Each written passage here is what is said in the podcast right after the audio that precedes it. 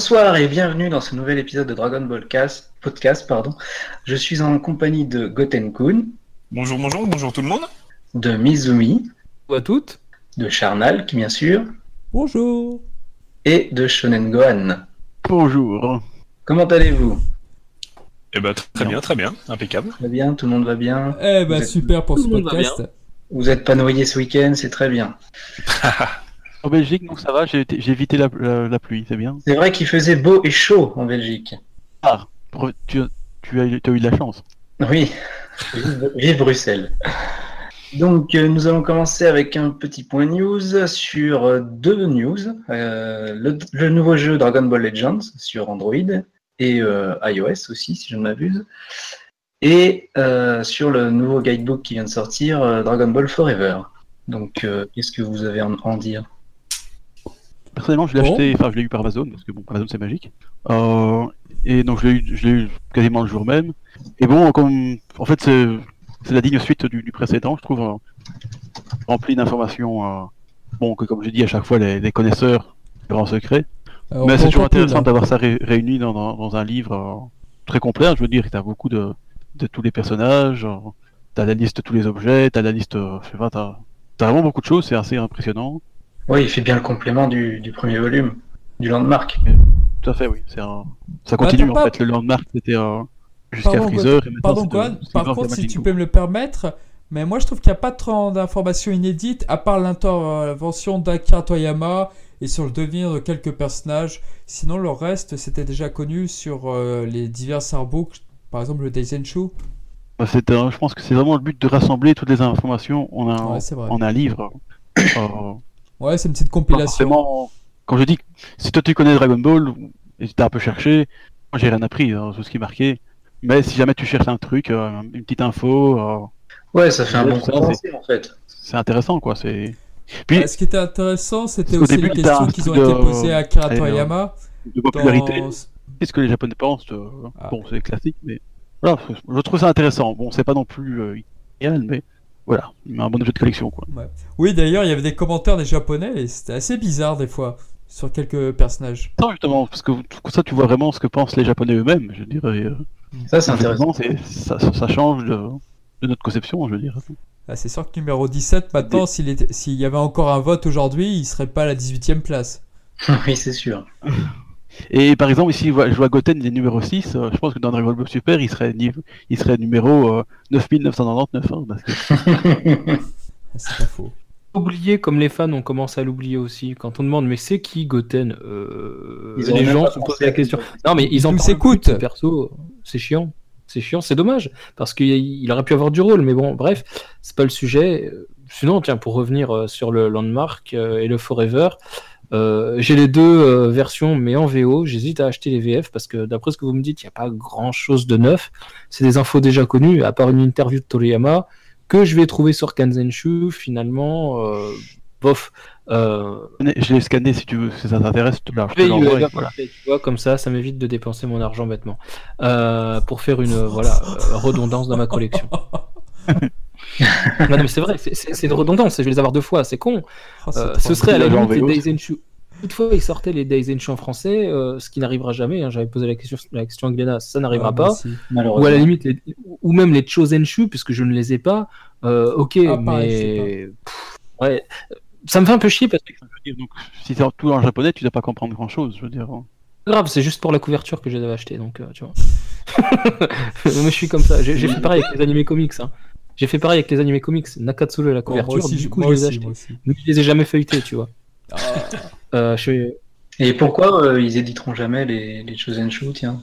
Ah, ils avaient sorti les des versions Chosen- bien bidons. Les Chosenshu, je- Oui, Missimi Alors en fait, euh, non, non, c'est pas une question de droit, c'est une question de. Ça coûte cher à traduire, ça coûte cher à imprimer parce que c'est du papier de qualité. Il y a beaucoup de- d'illustrations couleurs aussi, donc euh, et peut-être pas une certitude de vendre autant, euh, enfin suffisamment pour euh, pour rembourser l'argent qu'ils auront investi dans la traduction et, et tout le reste.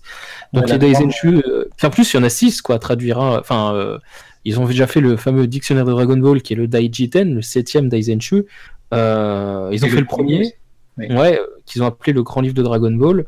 Donc Mais- bon, déjà, ça c'est ce plus à même. Ils sont dit, on va faire le minimum pour le marché français, et puis, euh, puis voilà quoi. Exactement. Donc, il en reste quand même Ça va. 5, plus après les trois autres bonus. euh, ça ferait 8 bouquins à traduire, à mon avis. Puis il y a quand même pas mal de Mizumi- pages. Mizumi Allô? Et je suis toujours là. Ouais, ah, c'est vrai qu'il y a des coupures. Euh, Ce que je voulais dire, c'est qu'il y a quelques années aussi, Ouais. Glenna, t'avais invoqué une raison pas géniale, géniale, géniale sur les Taisenshu. En grosso modo, ils avaient dit, ça sert à quoi de les traduire en français, puisque de toute façon, les fans les ont déjà tous en japonais. C'est, c'est- C'est quoi cette raison ah, ça, c'est vrai. Je sais pas, c'est On peut-être du troll, mais c'est ce qui avait été dit. Mais de la même manière qu'on justement. avait posé la question, je me rappelle avec euh, Charnal que euh, on avait posé la question à Glenna pour les les, euh, les quatre tomes de Dr Slump euh, dessinés Ah oui, par. Nakatsu. Euh, pareil, Glenna avait dit euh, Niet, on, on fait pas ça. Voilà. Ouais, il y avait des problèmes de droit, je crois, ça. Que des problèmes de droit, non, je pense pareil, je pense que c'est une crainte de pas vendre. En moins connu, je veux dire, dans le sens, il y aura comme encore moins de, de gens qui vont. Enfin bon, là, on s'é- on s'éloigne quand même du point news avec du, Dr du Dr Oui, Slump, mais pardon. bon, pour simplement pour dire que voilà, Glenna, euh, ils sont accessibles, ils peuvent répondre, et par certitude, ils ont peut-être, ils sont peut-être revenus euh, sur leur décision, mais en tout cas, euh, il n'y a, pas si longtemps que ça. Les Daisenshu, c'est mort. Euh, les Chosenshu, on sait pas. À la limite, ce serait pas mal.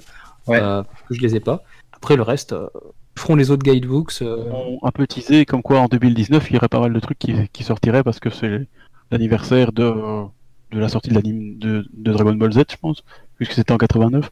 Euh, Ouais, cette année il n'y aurait pas grand chose, mais l'année prochaine il y aurait quand même pas- vachement plus de trucs. euh. Espérons. donc on peut espérer quelque chose euh, d'intéressant. Mais du coup, les, enfin, je, je comprends pas trop le, la raison pour laquelle ils vont pas éditer les, les des Daisenshu, euh, vu qu'ils éditent ces, livres-là. Du coup, c'est, enfin, c'est le même principe. Je veux dire, il y a de la, il y a, il y a beaucoup de couleurs, il y a, il y a beaucoup de texte, il y a, il y a de la traduction, et du coup. euh, Le land- tu, tu, tu, tu, tu veux comparer le. Oh là, j'ai bégayé, mais. Ouais, ouais, les, là, le Forever qui est sorti, par exemple, euh, bah, je Il y a vois pas mal de noir et blanc, spécialement la différence avec les, les autres. Ouais, ouais, mais bon, il y a quand même, euh, je l'ai en VO. je me tâte à me le prendre en VF, je l'ai en VO, celui-ci.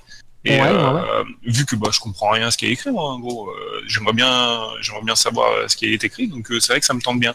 Mais du coup, je, je comprends, enfin, je vois pas trop la différence avec les, les autres. pourquoi ils éditeraient cela et pas les autres, quoi. Déjà, ce sont des couvertures assez rigides, donc s'ils Ouais, veulent faire une édition, s'ils veulent faire une édition fidèle, ils sont obligés de reprendre ça. Il y a beaucoup plus de pages couleurs, il y a du papier glacé, c'est même que des pages couleurs quasiment sur les Daisenshu. En tout cas, euh, c'est imprimé soit en rouge, soit en, en vert ou en bleu, je sais plus. Du rouge, c'est sûr. Euh, Ils sont pour lumineux pages. quand même. C'est des- pavés la plupart. Ouais. De, de, trois- de presque 300 pages, donc euh, Ouais, c'est vrai. 300 pages de papier glacé, plus une couverture cartonnée, plus euh, ouais, ça, ça fait commence, ça commence à faire pas mal quoi. L'autre, c'est quand même une couverture souple sur un plus petit. Et qui Mm, plus est, c'est du vrai. plus petit format. C'est du plus petit format. C'est le format de la, de la, de la Perfect Edition. Donc. On, on dit ça, mais bon, par exemple, Soleil, euh, Soleil Manga a sorti des trucs sur Zelda qui est euh, aussi chic et, euh, et certainement très cher. Ça reste un autre éditeur. Voilà, par exemple, moi j'ai acheté le. Chaque éditeur, on va dire, a, a sa politique de, de voilà. Après, de Zelda, ça, ça, ça, ça peut-être plus mieux. Mais moi j'ai acheté le, le Art and Artifact, donc c'est un, un méga artbook sur toute la licence Zelda. Sublime, il me fait de l'œil celui-là. Ouais. Ah oui, bah tu devrais l'acheter, c'est super cool. Test qu'il a toutes les images de tout euh, la licence Zelda, donc ça fait tous les jeux, ça fait comme jusqu'à Breath of the Wild. C'est- C'est Pour énorme. revenir Ouais. Dragon Ball, Quoi euh, Oh, s'il y en a qui ont la Perfect Edition en VO, moi je l'ai déjà eu entre les mains, euh, elle est plus lourde. Ah oui bien meilleure version qualité que chez Glénat. Oui. Ah d'accord. Ah, je savais pas ça. Bah, déjà, Ouais, je le je- trouve de, euh, vraiment de bonne qualité. La Kanzenban, je trouve. Chez nous, en aussi. tout cas. bonne. Elle est déjà très très bonne, mais quand tu compares avec la, la- la version originale, la version originale a une qualité de papier infiniment meilleure. quoi. D'accord. Ah, T'as l'impression d'avoir euh, un, un bouquin. euh, alors tu les pèses, ça se joue à, à une centaine de grammes près, mais enfin euh, ouais, ouais. tout de suite au toucher, et ça se sent tout de suite aussi à, à l'œil. quoi. Tu, tu- remarques tout de suite. D'accord. C'est vrai que Je j'en ai jamais tenu euh, des, des, des tomes VO du coup de cette édition-là. Donc euh, non, mais c'est bon à savoir. Quelques-uns, peut-être pas tous. Enfin, parce que je me connais, j'aime pas. si, je vais tous les prendre, je me connais. J'aime pas ne pas avoir une collection. J'aime pas ne pas avoir une collection complète, ça fait tâche, j'ai horreur de ça. Donc, euh, c'est voilà, de, les choper pour pas cher, même en, en occasion, je m'en fous, je les ai déjà. Ça me permettra de faire une comparaison, et peut-être que je ferai une vidéo dessus, à voir. D'accord. Ça roule. revenir sur le, le Forever, bon voilà, c'est c'est vraiment, je pense, d'être plus destiné au, comme le Landmark d'ailleurs, aux gens qui n'ont pas vraiment euh, pas envie de chercher, soit euh, ils n'ont pas eu l'occasion de chercher, et donc là ils ont, ils ont Oui, ou même, les, même pour les nouvelles générations de fans, c'est plutôt bien. ils peuvent- Parce que bon, forcément, parfois l'inter... Bon, de nos jours, avec Internet, la- l'information est facile à trouver, je veux dire, mais au moins c'est rassemblé en, un- en tout. Ouais. Et t'as des trucs quand même intéressants. Genre, à un moment, t'as les. Si, sont donc le landmark, Forever, par contre. T'as la signification des noms, mais parfois Toriyama ajoute, voilà, euh, je, je me suis inspiré de ça et de ça pour. euh, Pas mal ça. Ouais, d'accord. Par exemple, Et, Krillin, c'est très marrant, du- mais en fait, il a, il, a, il, a, il a trouvé ça complètement au hasard, en fait. C'est vrai. Il, a coup, dit, euh, le- je l'ai choisi le- parce que sa sonorité collait bien à sa personnalité. Comme je n'imaginais pas jusqu'à la fin, je lui ai donné un peu le premier nom qui m'est passé par la tête. Tout comme D'accord, le Ipa, par exemple, c'était le chien d'un de ses assistants. Enfin, de son assistant, pardon. D'accord. Et du coup, le, le landmark, euh, il, enfin, c'est à l'intérieur, il y a quoi exactement? Parce que je suis là, je ne l'ai pas du tout, euh, ni en VO ni en ni en français. Et, euh, Le Landmark, bah, c'est un peu pareil que le, le, le Forever, donc euh, Bah, il y a aussi beaucoup de. Là, c'est plus. euh, il y a les cartes du monde de Toriyama, par exemple, donc le, D'accord, enfin la Terre comme il, la conçoit, euh, c'est avec la capitale de l'Est, de l'Ouest et ça. Il y a aussi les, les différentes dimensions, je veux dire, euh, le, le monde des Kaioshin, etc. ok. Et t'as aussi encore le, la timeline, hein, donc euh, tout ce qui se passe euh, Dragon Ball jusqu'à la scène Dark Freezer, les, Dragon Ball, comment ça marche. euh. Bon, là, le désavantage, c'est qu'il n'y a pas les Super Dragon Balls de Dragon Ball Super, donc ça pêche un peu peut-être, mais bon, moi ça me dérange pas parce que. Oui, parce que ce sont des, des guidebooks qui datent déjà de euh, quelques années euh, au Japon. Donc, euh, 2004, ça- 2003 et 2004, je crois. Le Forever, il date de 2004, quoi. 2003 et pas mal de 2004, ouais. C'est pour ça aussi. Tard, c'est dommage. oh la loose. Bon, c'est pas grave. Mais c'est bien, c'est Fedwa qui l'a traduit. C'est voilà. Ouais. Oui, au Euh, moins on a une- un guidebook qui est un peu plus euh, actualisé, euh, fidèle à niveau traduction, quoi, par rapport au, au dictionnaire Dragon Ball qui, qui pêche. Ouais. C'est vraiment chouette. Hein. Bon, ici, quand je vois dans le, le, le fait. le landmark, tu vois, il, il explique un peu toutes les différentes euh, régions du monde. Donc, tu as la région de l'Est, la région de l'Ouest, tout ce qui s'est passé dans, dans, la, t'es dans Dragon Ball, je veux dire, dans ces régions précises. Donc, c'est vraiment très, très, très, très détaillé. Les différentes apparences des, des personnages. Euh, Non, franchement, le, le landmark et le, et le Forever, euh, c'est. Pas mal. Non, après, Ouais, je voulais dire, euh, Fedwa, il y a un truc qui est très très bien avec elle, c'est qu'en tant que traductrice, par rapport à ce que faisaient euh, les traducteurs des, des premières euh, traductions, donc euh, des premières versions de Dragon Ball euh, chez Oh, Glénat, elle fait ça avec passion et, Oui, ça se sent, oui. et avec connaissance de l'œuvre. Par rapport aux précédents qui traduisaient Dragon Ball comme ils auraient traduit n'importe quel autre manga. Ouais, ouais. Donc, euh, On Et voit- puis, ça- avec ça- l'intelligence elle, veut adapter un truc, c'est toujours. Une fois, qu'elle- une fois elle, avait- elle- elle avait, euh, elle avait expliqué pourquoi elle avait traduit ça comme ça, parce que t'as des fans qui, qui râlaient un peu parce que c'était pas qu'en japonais. Mais j'ai dit oui, mais j'ai fait ça comme ça parce que, enfin, pas pareil, quand tu, tu écoutes, enfin, tu lisais, parce que c'était sur Twitter, je pense, tu lisais son explication, tu disais, bah oui, bah, c'est super logique. Ah, non. Ah, par rapport à, à Bardak, C'est peut-être ça, oui. C'est peut-être ça, oui. ouais, j'avais réagi à, ce, à cette euh, explication. il y avait eu, je dirais pas une polémique, mais une réaction, et puis elle m'a dit oui, mais j'ai fait ça comme ça parce que. Parce qu'elle disait que logiquement, il faudrait transcrire euh, Burdak pour conserver la référence à la Bardane, vu qu'en anglais c'est Burdock, mais elle trouvait ça vraiment trop laid. Donc il y a aussi des fois des choix euh, un peu Eh ben, subjectifs. co- comme on dit, traduire, c'est déjà trahir, comme on dit souvent. De tout à fait- Oui, tout à fait. C'est vrai. Parfois, il faut faire des choix et je trouve qu'elle fait les bons choix à chaque fois. Et je trouvais qu'elle avait fait le bon choix parce qu'elle avait gardé le, le hack final au lieu du hoc. Donc euh, Bardak me semblait plus logique, vu qu'en japonais, Badak, tout simplement, mais bon, faut... il est mis comme ça en japonais, quoi. Donc euh, Ah, Moi, c'était peut-être C'est vrai que ça se défend. C'était peut-être plus le au début qui m'avait un peu pas choqué, mais ça m'avait un petit peu. Je trouvais ça un petit peu bizarre le petit son de Bulma à son au début aussi, je trouve. Mais Ça, au début, j'ai eu du mal à m'y faire hein, quand même. Au début, c'était. Mais bon, après le, le choix est, est compréhensible, mais c'est vrai qu'au début, bah, j'ai eu du mal à m'y faire. à- une bonne adaptation du Sun Kun, je j'ai trouve. pas aimé. euh, pas- C'est ça le plus, le plus difficile du japonais vers le français, c'est tous les niveaux de lecture qui, qui Voilà, ouais. Euh, la- de politesse est infiniment plus stratifié. Et euh, Sun Kun, euh, les San, les Sama, tout ça, ça n'existe pas. Donc trouver vrai, des, ouais. des équivalents, c'est pas toujours facile. Quoi.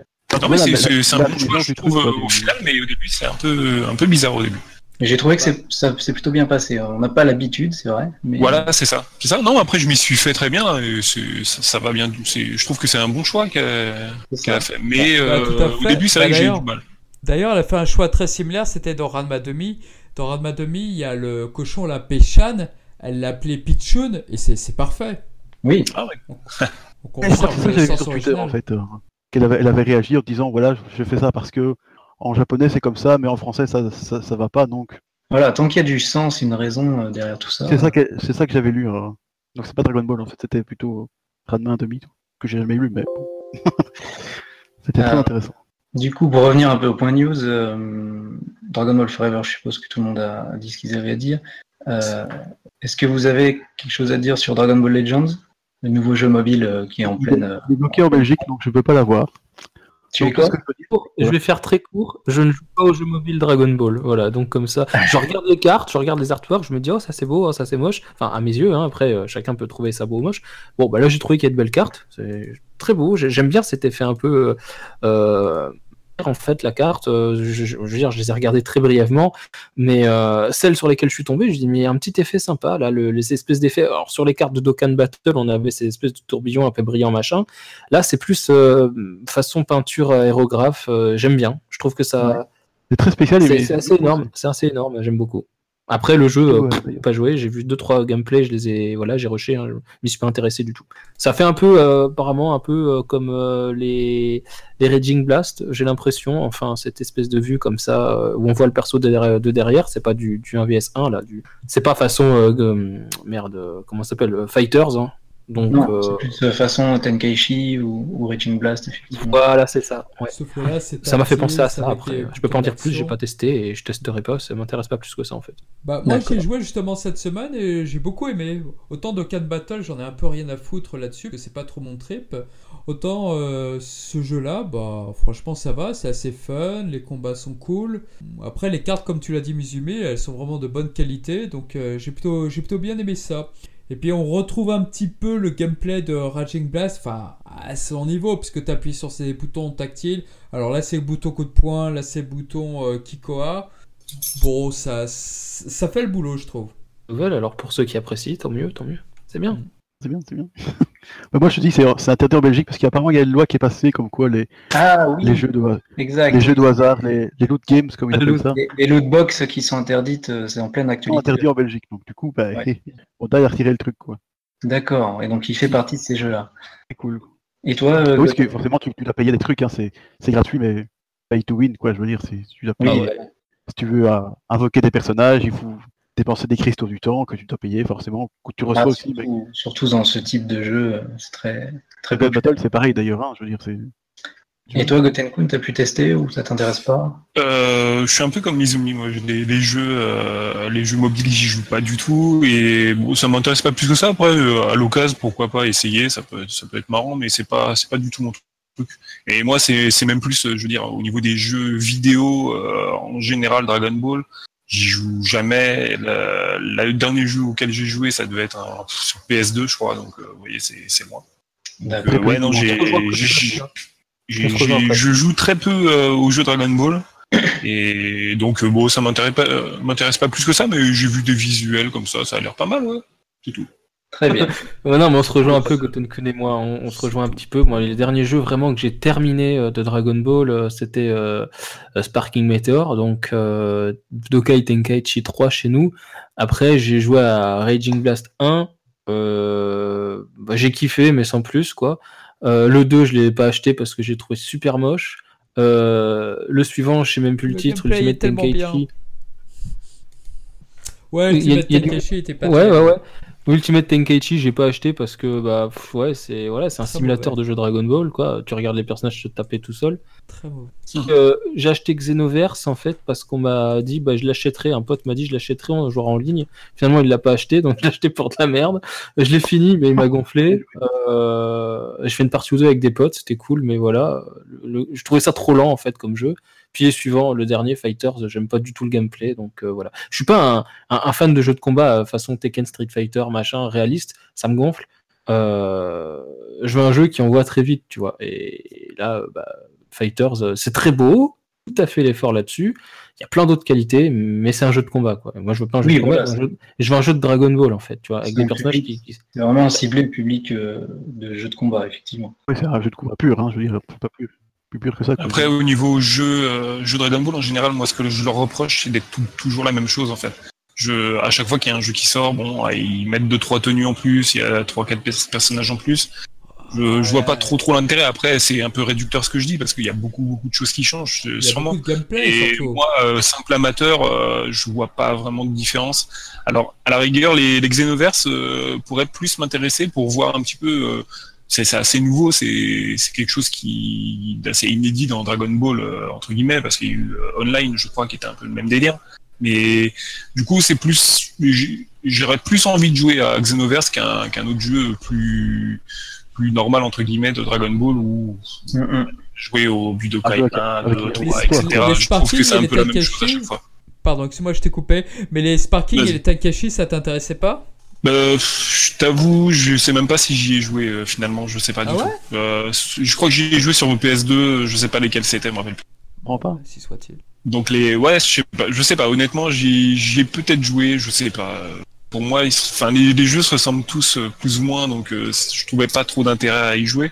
Après, euh, maintenant, l'intérêt pour moi, ça serait de découvrir des jeux euh, en HD, tout ça, ça serait, ça serait beaucoup plus beau. Mais euh, au niveau, euh, enfin voilà, je trouve que c'est à peu près la même chose que les, à chaque fois les, les jeux se ressemblent, se ressemblent un peu trop. je trouve. Surtout que sur le marché européen, ils sortent surtout essentiellement des jeux de combat, donc effectivement, c'est un peu tout le temps la même chose, quoi. Ouais, ouais, voilà. Ouais. Et c'est un peu réducteur, je trouve, de, enfin, de réduire Dragon Ball à du combat, en fait. Il y a, que- a ça qui marche, hein, donc. euh, bon, Ah, il y a une fait demande pour le RPG, mais je sais pas, j'ai pas l'impression que les- le public soit réponde à ça. Alors j'avais joué, si, j'avais joué euh, au jeu sur Wii. C'était Ah. Dragon Ball, euh, ça s'arrêtait à Piccolo, je crois. Ah, le Et euh, c'était pas terrible, était c'était pas terrible, mais ça présentait un peu autre chose quand même. C'est vrai. C'était un Un peu ça l'intérêt, mais c'était pas, très beau, c'était pas terrible quoi. Mais Tu te c'était, rappelles voilà, pour y jouer, c'était rigolo quoi. Est-ce que tu te rappelles le mode versus de ce jeu? Ah, je sais plus, c'est possible, Ah. ouais. Ça fait, Ah, ça c'était- fait un petit moment horrible, maintenant. ce mode ouais. versus. Mais ouais, ouais, euh, j'ai j'ai dû le faire aussi. ouais. Bien marqué, euh, moi sur Dragon Ball, il y en a même deux. Euh, c'est. Enfin, fait surprenant plutôt, c'était sur des consoles portables. Le premier, c'était Dragon Ball, euh, je sais plus comment il s'appelle, hein, c'était avec le- toute l'enfance de Goku en fait. Euh, J'avais kiffé ce jeu. J'ai dû le finir au moins 3-4 fois. Donc en fait, on avançait comme ça. Je sais plus comment on appelle. C'est pas un beat'em all, c'est un truc dans le genre. Je sais plus quel. J'y connais rien en jeu vidéo. Hein. Excusez-moi ceux qui nous écoutent. Euh, euh, du coup, en fait, ouais, on, on avançait comme ça. euh, C'était un écran, on, on partait de la gauche pour aller vers la droite, euh, etc., etc., etc. Avec des adversaires qui arrivent un peu de tous les côtés, machin, fallait leur taper sur la gueule. C'était c'était pas mal ça. On découvrait les- des techniques au fur et à mesure. Le, le Kamehameha s'améliorait. euh, Goku apprenait de nouveaux mouvements au fur et à mesure qu'on avançait dans l'aventure. C'était c'était pas mal ça. C'était pas mal. Ga- On a- Legacy of Goku. Non, Ah non, que Legacy of Goku. il commençait à c'est- DBZ, lui. Ah oui, oui, voilà. Alors, Legacy of Goku, je vais en parler, mais c'est le 2 dont je vais parler. C'est le deuxième qui m'a bien marqué. Parce Oui, que on avait, c'était un peu un open world, en fait. Bah, au niveau d'une Game Boy Advance, hein, mais on avait euh, cette espèce de, de- d'aspect où on pouvait aller de la capsule Corporation jusqu'à Kameos, jusqu'à euh, la capitale de- du Nord, jusqu'à la maison de Goku. Enfin, c'était pas mal, ça. C'était un pas de pas Dragon. Ball Adventure sur Game Boy Advance? Et voilà, Dragon Ball Adventure. Ah, excellent jeu. C'est bon Presto qui l'avait fait, il était superbe celui-ci. Tout à fait. Ok, ok. Bah, du coup, je vous propose de- d'enchaîner avec le, le thème principal de notre podcast. Cette semaine, nous allons parler de la saga du Red Ribbon. Donc, pourquoi cette saga, selon vous, est-elle si populaire dans Dragon Ball? C'est vraiment. Eh bien, parce que les gens, ils aiment le Red Ribbon. Le Red Mais Ribbon, c'est génial. Oui, c'est là. C'est l'armée du ruban rouge, voyou. J'allais dire l'armée du ruban rose. Euh... Non, non, non, bah, c'est ruban extrêmement rose, euh. populaire. Non, alors pourquoi, à mon avis Voilà, c'est la version coquine où il y a toute l'armée qui fait des choses pas nettes. euh, Exactement. voilà, c'est ça. Ils ont des capsules bizarres et tout. euh, Ils lancent une capsule. euh. Tu vois, c'est un peu le même genre de, de contenu que ce que Goku il trouve dans la capsule du père de Bulma. Tu vois, c'est le, le rose ribbon. hein. C'est pas des capsules, c'est plutôt autre chose, mais bon. C'est des pornsules, c'est des pornsules. Bon, on s'en fout. On va être censuré sinon. On va être censuré. Bon, Osef, Ouais. Et du coup, euh, alors pourquoi c'est cool Euh, Parce que euh, parce que le général Red, parce que Goku, parce que Tao Pai Pai, parce que Bulma, Goku, puis euh, Kulilin aussi, donc un trio, euh, parce que commando bleu. Kame Sennin, il met une rouste à des gens euh, sur sa sur sa plage là, et Ah, que c'est Euh, pourquoi? Bah Parce que euh, Bora il crève et qu'on a le premier mort euh, officiel de Dragon Ball. Euh, parce, que, parce que Goku devient plus fort et, et- et par en fait une sorte de ruse de Karin en fait qui lui fait croire qu'il a bu l'eau divine, l'eau sacrée plutôt. Voilà. Euh, pourquoi c'est cool aussi? Euh, Parce que parce que l'animé est trop bien sur ce passage-là, les musiques sont géniales, le doublage est très très bon parce que l'animation est parfois de bonne qualité. Euh, on a du très Oh, bon Shida, on a du très bon Nakatsuru, on a voilà, on a pas mal de bons animateurs là-dessus. Chiyama aussi au top, Ohara aussi au top. Bref, pour ceux qui savent un peu qui sont ces animateurs-là. Euh, voilà pour ma part pourquoi c'est cool. Et aussi parce qu'on a un très bon découpage avec Toriyama qui enchaîne, euh, alors plus vite que l'animé. Il y, a- il y a un très bon rythme de, de- de- de progression de l'histoire. Ça, ça, il perd pas de temps. Il y a de l'humour, il y a de l'action, il y a de l'humour, il y a encore de l'action. On a vraiment un, un- un découpage de l'histoire qui est efficace, avec après la découverte, le, le, le- comment on appelle ça, le- la chute en fait. Pourquoi le Red Ribbon euh, cherche à réunir les Dragon Ball euh, pour que l'autre ce soit plus un, un abo, euh, c'est voilà pour que l'autre il grandisse, c'est trop cool. Et finalement, bah, il se fait crever par son par son bras droit et ça c'est génial, c'est génial. Alors que dans l'animé, moi je trouve ça encore mieux foutu dans l'animé. Euh, pas le fait qu'il une le trahison. mais leur relation. Comment? Parce qu'il y a une trahison justement du général Red qui essaie d'aplatir Goku et euh, le colonel Black en même temps. Euh, c'est pas le moment où ils le tuent qui me plaît plus dans l'animé, c'est leur, euh, leur échange en fait. Dans l'animé, vraiment, ils en font des caisses sur le fait que Black il doit se tenir très loin. Euh, Black, le vrai Black, euh, je veux dire, un celui du Red Ribbon, hein, pas celui de DBS, il doit se tenir très loin du général Red parce qu'il est très grand et que du coup, ça le rapetissit encore plus, tu vois. Et moi j'aime bien en fait parce que l'autre il obéit au doigt et à l'œil quoi. Et à la fin il le bute. Et tous ces petits rajouts de l'animé font que en fait la surprise est plus grande. Par contre la mise en scène de la mort de Red est mieux dans l'animé, dans le manga, à mon voilà selon mes propres goûts, euh, parce que ça tourne pas en longueur. Le fait qu'il cherche à l'écraser machin, je trouve que c'est un peu un peu longuet dans le dans l'anime. Je préfère la version du manga, l'autre il lui met une balle dans la tête et roule boule on n'en parle plus. Mais par contre ça manque un peu du du qu'apporte l'animé. Voilà peu, mais j'ai dit en grosso modo tout ce que j'avais à dire, je développerai après. Mais, mais, mais, mais voilà pourquoi je trouve que c'est- c'est trop cool. Mais vraiment, le, le gros point pour moi de cet arc, euh, l'aventure, euh, l'humour et, et pour l'animé, les, mus- les musiques qui font partie vraiment de mes préférés concernant. Ah, il y en a des très belles. Le thème de Pai pense Pai qu'on- est fabuleux. Je pense qu'on sera tous d'accord sur ces points.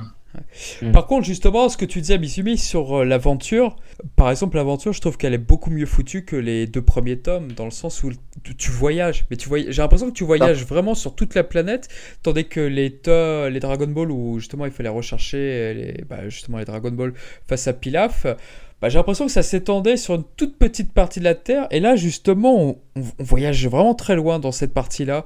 Même si c'est toujours la même menace, les, les situations sont vraiment très différentes et les, et les adversaires sont, bah, sont très intéressants. Tu vas de la tour Karine, enfin pas dans l'ordre, hein, mais de la tour Karine au, au Jingle Village, hein, au village Jingle où il y a euh, Snow euh, et tout ça. Euh, la tour Masuru, Masuru Tower, la tour du muscle. Ouais. Euh, après, tu passes au quartier euh, général du Red Ribbon. euh, T'as la caverne des pirates. Ouais, tu passes même, voyage tu beaucoup. passes même au village pingouin, même au village pingouin de Dr Slump. Et ça, c'est beau. C'est ouf, ça. J'ai trouvé ça génial. Ah, ce Pour moi, c'est est vraiment magnifique. Il est, il est en train de de des incohérences, mais il est, il est génial ce crossover. Ah oui, carrément, carrément, carrément. Ah oui, ça pour la Lune notamment. Aussi, oui.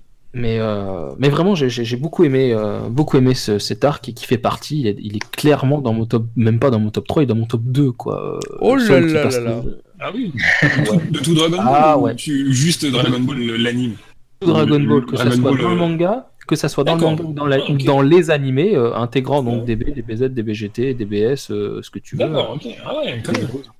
Ouais, ouais, j'adore cet arc. Bah, après, moi, je suis un grand fan de Dragon Ball l'aventure plutôt que Dragon Ball Ouais. les combats à rallonge. Je comprends. Ça, aujourd'hui, ça a même tendance à me gonfler les combats comme le combat contre Frieza. Je me vois pas le regarder une deuxième fois. Même le combat contre Cell, euh, je le zappe quoi. Je m'en fous. C'est, je regarde la- le dénouement. Ouais, c'est excellent. Mais dans le manga, c'est trop court parce qu'il y a deux punches de Gohan, c'est casse-couille.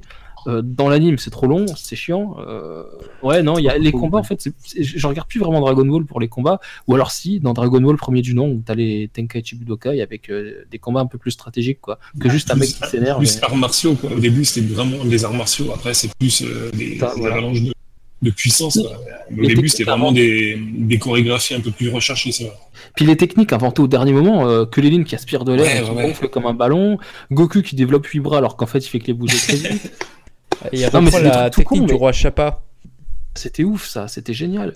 Enfin franchement, il y avait plein de techniques un peu couillonnes, mais, mais, mais vraiment couillonnes. L'homme ivre de Kame Sennin, enfin de Jackie Ah Chun, bah, enfin, de toute façon, ce, ce, ce combat entre Jackie Chun et, et Goku, c'est- une avalanche de techniques euh, plus ou moins complètement débiles. Et c'est, je, je l'ai revu il y a pas longtemps d'ailleurs, ce, ce combat, et c'est, c'est génial à lire.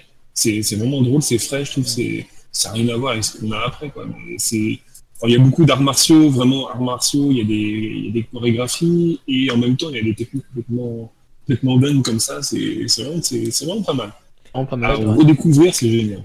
Bah, du coup, toi, Gotenku, t'en penses quoi de cette partie?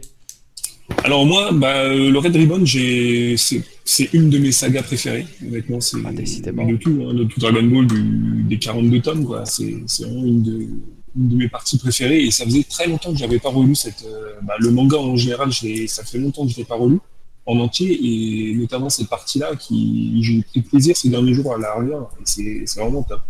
Et du coup, ce que j'adore euh, dans, cette saga, c'est bah, déjà l'ambiance. Je trouve que l'ambiance est vraiment super c'est à la fois épique, il y a, y a un rythme euh, vraiment haletant, il y a, il y a beaucoup d'humour, il y a et Son Goku se retrouve euh, la plupart du temps euh, seul en plus et je trouve que ça fonctionne très bien. Il y a, il y a c'est vraiment ça, ça mélange de l'humour, ça mélange de l'aventure, du drame aussi. C'est avec euh, le père de Upa, c'est c'était vraiment super. Et le combat contre Tao Pai Pai, quand même, c'est c'est un must pour moi. Je je me, je me lasse pas de le relire ce, ce combat, c'est vraiment génial. Et du Le coup, combat. Ouais, vas-y, je te laisse finir. Excuse-moi, je t'ai coupé. Vas-y, vas-y. Non, vas-y, si tu, tu veux réagir là-dessus, vas-y. C'est juste pour rebondir sur le combat. Euh, quand il y a des scènes de combat comme ça, j'aime bien les comparer euh, avec l'anime, le manga. Voilà, vraiment avoir les deux supports. Et souvent, j'ai le manga dans les mains, je regarde ce qui se passe à l'écran. Ouais. Je me dis, tiens, ils ont rajouté ça, ils ont rajouté ça, ils ont enlevé ça, ils ont changé cet angle de vue et tout. Et là, vraiment, euh, le combat contre Tao Pai Pai, je parle surtout du deuxième round, celui où. Goku est déjà grimpé euh, au sommet de la tour et il est redescendu. Tao Pai Pai monte aussi à son tour, ça c'est un rajout de l'anime, il me semble. Euh, je crois pas qu'il monte hein, dans le manga. Non, ça me non, paraît- oui, Ouais, ça il monte pas. Non, pas du tout. il monte pas, c'est bien ce qui me semblait. Il monte pas au, la- au sommet de la tour. Le truc avec le, le nuage noir, là, ça, ça joue de la Ah oui, le nuage noir, c'est devenu un truc euh, de d'hardcore gamer maintenant. non, mais c'est vrai, c'est hardcore. C'est, Eh, regardez ce nuage euh, noir. C'est celui qu'avait Toei Pai Pai. C'est, je vous assure. Mais ça, alors moi, qui n'ai pas revu l'animé depuis, franchement, depuis 15 ans, voire 20 ans, je me souviens pas du tout de ça, de ce nuage noir. Oh. J'ai aucun souvenir de ça. Eh, Karine lui donne Euh, Il n'y a pas si longtemps que ça. Et euh, j'avais oublié aussi complètement, mais du coup, dit, Oui, oublié aussi. les prémices Bah, en de- fait- du, du Black, tu vois, c'est le Black Kid ça. On a eu Black Goku, on a eu Black. Dans le... Ah, Ils avaient déjà les idées comme ça avant. C'est sûr, on sait pas en fait. Un jour, on, a, on amènera un Black Goku. Là, vraiment, dans le dans l'anime, par rapport au manga, il y, a des, il y a des passages que je préfère parce que Ah déjà parce que Nakatsuru, parce que Sato, euh, il y a vraiment, vraiment. Pourtant, je suis pas. J'adore Nakatsuru pour son trait, j'adore Sato pour son trait. Euh, pour leur animation, un petit peu moins. Euh, ils sont bons, ils sont bons animateurs, mais euh, dans la façon dont ils font bouger les personnages, c'est pas les plus les plus doués à mes yeux. hein. Je préfère largement ce que fait euh, Naoto Shishida ou Taichiro euh, Ohara, dont je parlais dans le précédent podcast, là, avec Piccolo Daimao. Euh, je préfère ce que font eux, mais, mais là, sur ce combat-là, ils se sont surpassés. Il y a vraiment des angles de vue superbes, avec des dessins superbes, et qui, pour moi, à mes yeux, enterrent largement le trait de Toriyama, quoi. Il y a plus de détails, plus d'expression dans le visage. Les angles de vue sont très, très bons aussi. On a vraiment un Tao Pai Pai menaçant. Il y a vraiment quelque chose de très, très bon dans, ce combat, euh, dans l'anime. Alors qu'en général, dans le début de Dragon Ball, j'ai quand même une préférence pour le manga, en général, pour les dessins en l'occurrence. Mais là, euh, après, bon, voilà, ça reste quand même Nakatsuru et Sato, dont je suis extrêmement fan. Et c'est vrai que quand ils sont euh, sur la balance avec Toriyama, même l'un des deux, hein, juste Sato ou juste Nakatsuru, pour moi, le choix, il y a pas, y a très très peu d'hésitation. Je les préfère eux à Toriyama. Mais, mais c'est, ils font partie des seuls que je préfère à Toriyama sur le manga concernant l'enfance de Goku. Après, euh, sur Z, c'est différent. C'est différent. Il faudrait Mais, que je me refasse euh, du coup l'animé euh, de la partie euh, Ouais, juste avant podcast, euh, juste avant le podcast, le podcast, j'en ai, j'en ai regardé euh, quoi, trois, quatre séquences parce que je sais à peu près les épisodes. Ouais. Euh, mais donc du coup, j'ai bien le, le combat en mémoire et il y a bien du Nakatsuru du Sato de grosse qualité. Mais c'est dans le deuxième combat, je crois que c'est l'épisode 60, euh, euh, 64 de Dragon Ball premier du nom, l'épisode 64. Goku contre Tao Pai Pai deuxième round, c'est épisode 64. D'accord. Ouais, bah, tu c'est tiens, demain, je vais me regarder ça. C'est un excellent Ouais. épisode. Je l'ai revu et revu quand j'étais gosse. Et euh, pff, excellent épisode. Et c'est vrai que je préfère aussi cet épisode-là au déroulement du manga. Au moins, la- l'anime prend son temps et c'est très agréable. Tout comme le premier round, euh, beaucoup trop expéditif dans le, dans le manga. Bah, dans le manga, Et je euh, préfère effectivement ce qui a été fait dans l'animé. C'est vrai que le manga, ça va. Le premier round, euh, c'est rapide. Hmm. Il cherche pas, Tao Pai Pai, il cherche pas, il cherche pas plus loin, quoi. Il y va, il fait tout et puis il s'en va, quoi. Donc, euh, Pourquoi il est payé hein, ça va c'est- vite. Il Bah a ce il côté avait- Tao Pai Pai, il y a un petit peu euh, Tao Pai Pai, ce côté un petit peu euh, comment on peut dire ça? Euh, un peu Bah, il avait dit. Il avait dit à Red, hein, il dit je reviens dans une demi-heure, euh, je vais chez Karine, je vais à la tour Karine, je reviens dans une Pour lui, c'était- il fallait que ça se dépêche. D'ailleurs, je voudrais euh, signaler un petit truc quand même dans le manga ou dans l'anime, hein, c'est la même chose. Il y a une grosse incohérence de la part de Toriyama en fait avec Topai Pai. Oh. Vas-y, vas-y. Il, il prend le pilier, il le jette, il dit dans une demi-heure je suis de retour. Aller-retour. Oh. Pas tout près. Ouais. Goku avec le nuage magique, hein, je prends le terme VF pour que tout le monde comprenne, sinon le Kintown, euh, quand il doit arriver de la tour Karine jusqu'à l'endroit où il y a Nappa et Vegeta, il met un temps infini. Oh. Ah, c'était pas si donc long, Tao Pai euh, Pai, donc Tao Pai Pai a des- a des- a des- il, a, il a des petits biscottos euh, tellement puissants qu'en fait il arrive à lancer un pilier plus rapide que le nuage de Goku. Ouais, mais c'était pas loin. Euh, Tour Karine, c'est pas loin du QG du Red Ribbon. Du monde, ça le monde. il traverse la terre. Non, par contre, il a dit qu'il revenait dans 30 minutes, mais après, il s'est arrêté pour acheter des fringues. quoi. Exactement. Aussi, Et il- ça, il ça avait fait estimé beaucoup. 30 minutes. Il avait estimé 30 Ouais. minutes. Et il, il arrive à lancer un pilier qui va super vite. Euh, Eh ouais. Tu vois le truc pas on, est encore dans la construction. On est encore dans la construction un peu Docteur Slumpesque, comme j'aime bien l'appeler. c'est un peu, oui, c'est plus du, enfin, c'est c'est moins sérieux, donc euh, du coup, euh, c'est vrai que ça Il a- passe. il m'étais- je m'étais jamais posé la question de ça, tu vois. Cette époque-là, avant l'arc Piccolo Daimao, qui pour moi scinde vraiment le, le- le manga en deux parties. La partie, la première partie, Toriyama, il a un événement dans la tête, un, un élément qui lui, qui lui plaît, il se dit bah tu- je m'en fous, je le mets, c'est comme ça. C'est ça, avant je demande- demande Mao, euh, tout n'est pas à prendre au premier degré et ça se sent bien. quoi. Ça, voilà, tout n'est pas à prendre au premier degré. Alors moi j'ai parlé d'incohérence parce que souvent les gens me disent ouais mais non mais euh, Dragon Ball il n'y a pas d'incohérence. Enfin si tu Le réfléchis un peu manga est parfait. globali- globalité du truc, si si il y a des incohérences. C'est évident. Mais- les vrais connaissent les incohérences. il faut euh, minimiser aussi le regard qu'on porte sur l'œuvre. C'est-à-dire qu'il y a vraiment l'avant Piccolo Daimao, où la mort n'est pas vraiment la mort. hein. On se souvient tous du soldat de, de Blue euh, qui se fait empaler là, par les flèches là, dans la caserne des pirates. Ah oui. Qui lâche un gros, euh, et qui lâche un peu un gros. euh, chef.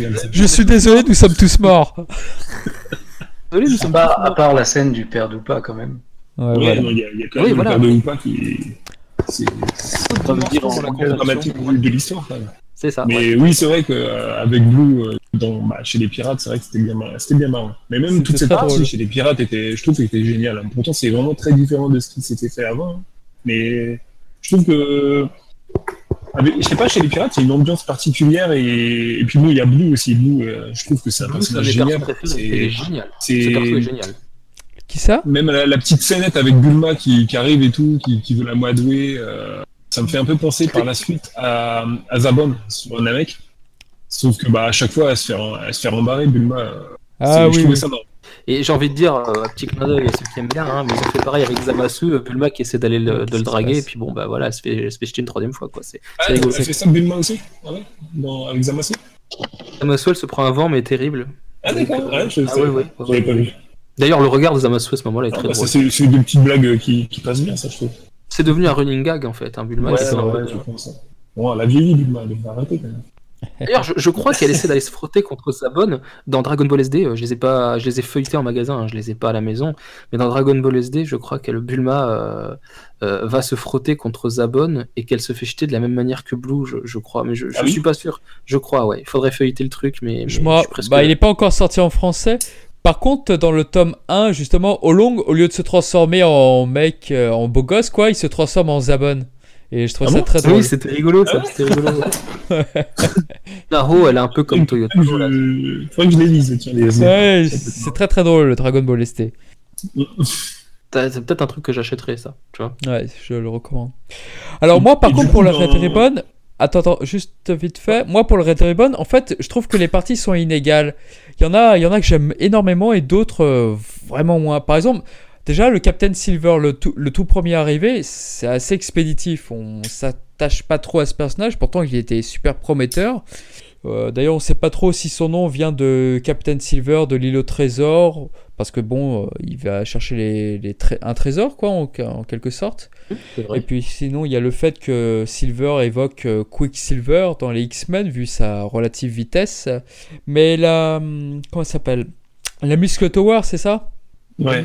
Ouais, la Mascot Tower, j'aime bien, mais par contre, la fin, j'ai un gros problème avec les fins de Toriyama sur cette partie, c'est-à-dire que la fin avec le commandant White, c'est ça? White. Euh, Je sais pas, je sais pas, elle, elle m'inspire pas Ah des masses, quoi, en fait. Ah, c'est une prise la d'otage, c'est. Les meilleurs, les meilleurs soldats sont déjà partis depuis belle lurette, c'est-à-dire le sergent métallique, Ah, sergent métallique, super. Comment? Parenthèse sur euh, Colonel Silver, moi il me fait penser à Ryo Saeba de Steel Hunter. Il a Ah ce, ouais? avec ce, long, ce long manteau, comme ça, les cheveux un peu en vrac et tout. euh, les cheveux. c'est pas. Ouais, il me fait Un penser peu à le même flow, ouais. Ouais, mais pas, pas trop penser à Tetsuhara. Enfin, euh, Tetsuhara, non, c'est Goku Tonkan. À Ojo, pardon. Ah, peut-être. Ouais, Euh, ouais, je, pas sais pas, compris. je sais pas. Mais par contre, dans l'animé, ils l'ont vachement rallongé, le Captain Silver. Comment? Bah, C'est sûr que si on parle en même temps. Non, mais parce qu'on a parlé en même temps, du coup, là, je ça pas entendu, je t'ai pas entendu. Non, je disais qu'en fait, dans l'animé, le Captain Silver, tout est revu justement.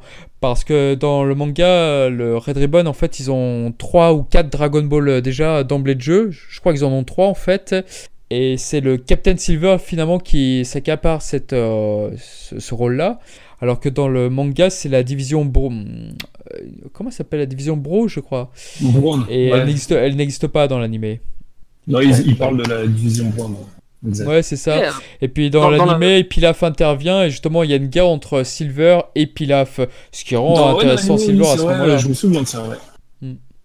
Euh, de Silver qui va carrément buter une sorte de marchand d'apothicaire ou je Oui, sais qui pas vend des quoi. fausses Dragon Ball. Mais carrément, il, a- il arrive comme ça. c'était moi, ça m'avait terrifié quand j'étais petit. Enfin, terrifié, j'ai peut-être un peu loin, hein, mais mais ça m'avait énormément surpris. Je me dis, mais merde, dans Dragon Ball, il y a des morts. Enfin, moi, je pensais que j'ai découvert des BZ avant Dragon Ball, premier du nom.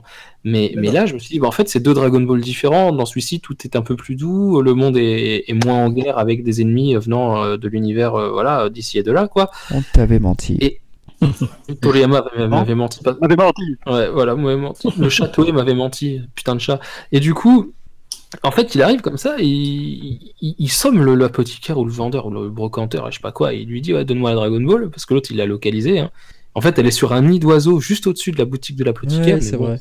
Voilà, Et Mais puis, du coup- il avait revendu une fausse boule à Pilaf, je crois. de boules. Tout à fait, euh, oui. Pilaf pensait ouais. avoir la véritable Dragon Ball.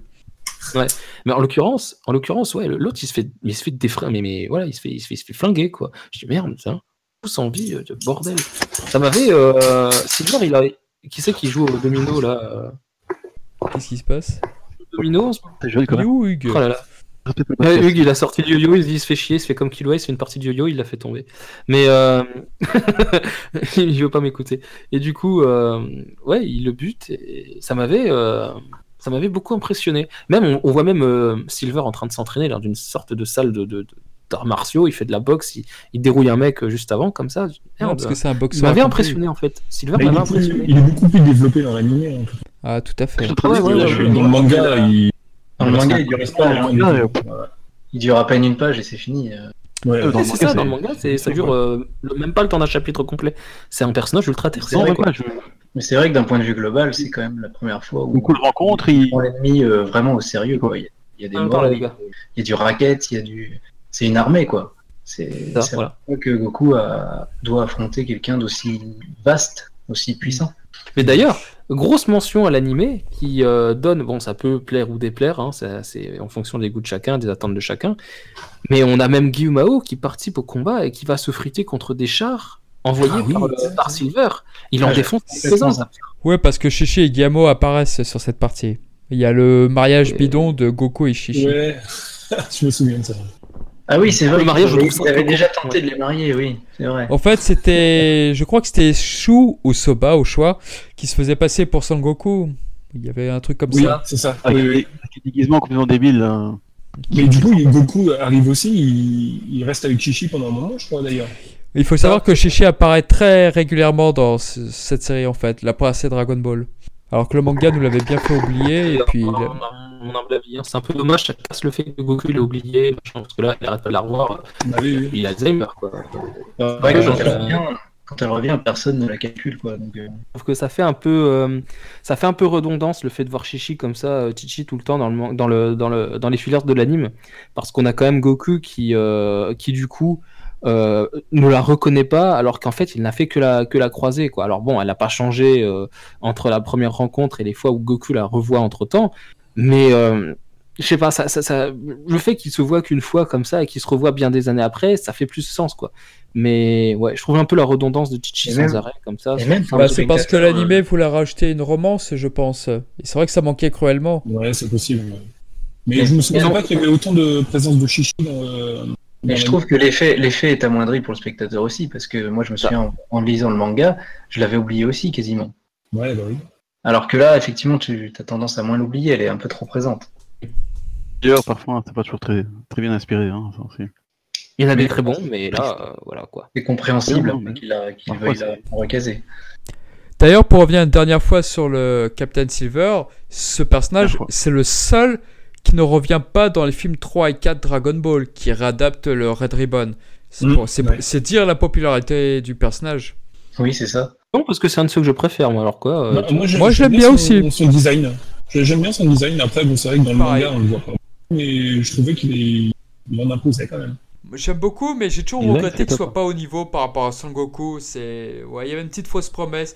Pourtant, quand tu regardes sa ceinture, tu vois qu'il a gagné un Tenkai Shibudokai, mais bon, malgré tout ça, voilà, ça suffit pas. il, a, il a du background quand même. Il a du background. Ouais. En salle animée, il il, est- très il est pas mauvais, hein, mais bon, Goku est meilleur que lui, quoi. C'est un Saiyan aussi. Bah voilà. Bon, bah, il n'y a plus de débat. Merci, Shonen Gohan. À bientôt. Tout ça, et bonsoir. Hein. Bon, bah, j'espère que ce podcast vous a plu. En- euh, Recommandation, alors, euh, qu'est-ce que tu veux recommander aujourd'hui? Alors, je vais vous recommander donc Batman de non, Grant euh, Morrison. ça, c'est après. Attends un peu. Alors, non, par, par contre, on va débattre sur un autre truc vachement sympa. C'est tous les événements qu'il y a à la tour euh, Masulu, Masulu Tower, la tour du muscle. On s'en fout comment elle s'appelle, hein, comment vous l'appelez Mhm. vous. Mais euh, parce que là, je trouve qu'il y a plein de trucs intéressants. Oh oui. Je vais juste entamer avec un truc différent, c'est ça qui est intéressant. Alors, moi, je dis juste Ninja Murasaki. C'est le meilleur. Ninja Murasaki. euh, Ah. Oh, il est drôle. Moi, Je- l'adore. Je le trouve génial. Je l'aime génial. Vraiment, euh, Dorian, c'est un plaisir de relire ça. C'est super. Bon, Mizumi, on peut le dire. Le ninja Murasaki, il est doublé par qui Merci Takeshi Ono, Ah. la voix de Piccolo Daimao et euh, de Dieu, euh, bah, euh, Dieu quoi. Voilà. Ah bon C'est c'est pas Eric Legrand? Non, par la voix japonaise. Ouais, Je plaisante. Ah, Eric Legrand, c'est Eric Legrand dans la version française aussi. Voilà. Oui. Ouais, ouais. La voix de Yamcha, Vegeta, Ce qui colle aussi très bien. VF, mais je le préfère forcément en VO. Ah. Euh, Takeshi Ono, bah, paix à son âme, hein, qui est Ouais. décédé euh, pendant le doublage de Kai. le remplacement. euh, voilà. Donc, l'un de ses meilleurs rôles, beaucoup d'humour. Et quand il revient, Takeshi Ono, c'est sur Piccolo Daimao, donc euh, toujours un méchant, mais cette fois un méchant qui, qui est vraiment méchant, quoi. Qui tue et qui tue avec plaisir et qui s'arrange pour tuer en plus euh, le plus de monde avec encore plus de plaisir. Voilà. Mais euh, non, le, le passage dont je voulais vraiment parler, parce que je pense que personne ne s'en souvient, j'espère que peut-être que voilà que vous allez me dire le contraire, non, on s'en rappelle. Alors là, vous allez me faire mentir, vous allez me dire oui, non, on s'en rappelle, mais bon, on s'en fout. Euh, c'est le passage, c'est On s'en rappelle. euh, quand Goku, euh, quoi? Rien. On s'en rappelle tous. Le passage, le, le passage où Goku euh, fonce vers la, la tour Masuru, euh, en quittant donc la, la, la maison de Snow comme ça, et qui défonce les, les, les quelques soldats qui lui tirent dessus. Ah, Euh, c'est ouf. C'est l'épisode 35 de Dragon Ball, donc euh, dans l'anime. Il fonce donc vers la Masulu Tower. Euh, et les soldats lui, lui tirent dessus, lui il esquive avec son bâton euh, les, les, les balles, et d'un seul coup il fait grandir son, son bâton, il donne un coup de bâton, et cette scène, cette séquence, elle est folle, elle est folle, l'animation est dinguissime. C'est c'est super simple hein, comme animation, c'est très primaire, mais le timing, le, le- le dynamisme et, et les angles de vue sont très très bons quoi. C'est vraiment, pour ceux qui ne s'en souviennent pas, regardez, c'est dans l'épisode 35 de Dragon Ball, c'est Euh, génial. Même niveau doublage, niveau doublage, niveau BGM, hein, la musique qui change au moment où il déploie le, le bâton, euh, avec un thème un peu plus punchy, qui est le thème de Dragon Ball, comme ça, euh, de Maka Fuchiga Domensha, hein, Maka Fuchiga Adventure, qui, qui démarre quand Goku quand on prend son bâton et tout. C'est, il y a un changement d'ambiance, quoi. J'adore. Franchement, ce passage, il est très simple. Mizumi Eh, tu, tu, tu vas me frapper, mais tu sais pourquoi je retiens ce passage? C'est parce qu'il apparaît dans l'opening de. Enfin, dans le ending de fin de Bardock. C'est vrai qu'on le voit, on le voit très très bien. Tu Dans rings. pour ça. Mais l'ending, l'ending, il est coupé du doublage, il est coupé des bruitages, il est coupé de la, de la BGM. Cela va sans dire. Donc on n'est pas dedans, on n'est pas in, on n'est pas dedans. Bien sûr. Et là, franchement, euh, mais ouais, on le voit dans le landing euh, Sorry. Spécial avec euh, avec euh, Bardock. Le premier TV spécial, hein, pas pas l'OVA euh, de voilà, de Bardock Super Saiyan, ça on s'en fout, ça rien Ah, à voir. Et ouais, voilà, j'adore ce passage, vraiment j'adore. Et toi, Christian on a évoqué Tao Pai Pai, on a évoqué Silver, donc on est revenu au début. Maintenant, on repart euh, avec la tour du muscle. On est parti en couille là, les gars. Non? Ouais, complètement. Ouais, c'est pas grave. On, s'en fout, hein, on s'en fout. C'est pas. Ah, Tao Pai Pai, doublé par Chikao Otsuka, qui est la voix Ah, du Dr Eggman dans Sonic. S'il y a des fans de Sonic comme moi, voilà, il est doublé par, euh, bah, pareil, mort aussi, hein, Chikao Otsuka, euh, un excellent CU, un excellent CU. Il Et a doublé énormément de Disney euh, dans les doublages japonais, bien évidemment. Ouais, tout à fait. Tout La à fait. voix du chapeauté dans Alice au Pays des Merveilles, c'était lui. Et entre parenthèses, pour ceux qui, qui s'intéressent aussi à d'autres animés et un petit peu au doublage, il a un fils qui s'appelle euh, Otsuka euh, quelque chose, je ne sais plus son nom, son prénom, on s'en fout, ça me reviendra. C'est le, c'est son fils qui double le, le, euh, All for One là dans, dans My Hero Academia, là, le, le gros méchant. Bah, c'est, son fils qui, Chikao Otsuka, qui, qui le double. J'ai, j'ai trouvé ça trop cool quand j'ai entendu. J'ai dit mais tiens merde, c'est lui. Euh, Akio Otsuka, Akio Otsuka, son fils. Voilà, qui est aussi Seiyu et qui double très bien. Très bien, Academia. monsieur. Et toi, Kusa, on t'a pas entendu? Ah, mais moi je bois vos paroles. euh. Et il va, il va bientôt avoir une législation. hein. Non, mais on peut continuer après euh, dans la Bah, tour Est-ce justement. que, est-ce que vous avez aimé le passage, euh, moi qui est, qui est un de mes passages préférés, euh, c'est dans la capitale de l'Ouest quand Goku retourne chez Bulma, enfin, il va chercher Bulma pour lui réparer le radar. Et Ah, je oui. sais pas vous, moi je trouve que ce- cette petite euh, Oui, cette petite parenthèse est... Voilà, c'est, j'ai trouvé ça super. Alors j'avais, comme beaucoup, je pense, on a, on a tous découvert le- l'animé euh, en premier. Et euh, des années après, j'ai, lu le manga. Quand j'ai, découvert cette partie, j'ai, j'ai trouvé que c'était vraiment une, euh, comme une bouffée d'air, frais en fait quand, quand on arrive à ce moment-là. On découvre la, la ville de Bulma, on découvre la maison de Bulma, et je trouvais que c'est, je sais pas, c'était, c'était frais, c'était, super sympa à découvrir. Ça a rajouté beaucoup euh, de toujours avec beaucoup d'humour et c'est je, je sais pas c'est une partie vraiment que j'adore Je trouve que c'est l'un des passages les plus drôles de tout le manga. ouais Oui, on voit- j'aime bien dans l'animé. euh, Ouais, vas-y. On voit encore le côté pécor de, de Goku qui arrive en ville. ouais totalement C'est ce que j'allais dire. Dans l'animé, ce qui me fait, ce qui me fait marrer, c'est Dr Brief en fait, son apparition, parce que c'est un de mes persos préférés, Dr Brief. J'adore son CU aussi. Euh, dans l'anime, il répare le scooter du, du policier qui escorte Ouais, Goku, ouais. et l'autre il va se manger un carton, Ouais. il se fait insulter par une grosse femme. fin quand ils s'en vont avec ouais Qui est doublé par, euh, non je sais, ah non non non, Joji Yanami, c'est c'est Dr Brief, c'est le narrateur Joji Yanami aussi, la voix de Babidi, la voix de Ah de, oui. De Kaiyo euh, et de plein d'autres euh, persos un peu secondaires comme ça. Voilà, Joji Yanami, mon seiyuu masculin préféré sur Dragon Ball. Et je le trouve vraiment génial sur Dr. Brief. Il est, il est, il est excellent. Beaucoup de nonchalance. Les jeux de mots, quand il les fait, il y a toujours un petit temps de, de, de latence avant la chute comme ça. Et puis là, il y a un petit, euh, tu sais, tout doux comme ça, très discret parce qu'il est content de sa blague, mais personne rigole. Donc lui-même, il rigole tout doucement. C'est trop marrant. Le- le- du, coup le- la voix du docteur B c'est la, la même euh, voix que C'est la voix du narrateur, c'est la voix de Ouais, Babidi. de Babidi. Babidi aussi ouais d'accord Alors, ouais, Babidi le, sur le narrateur et Caillou j'avais fait le il en a fait d'autres.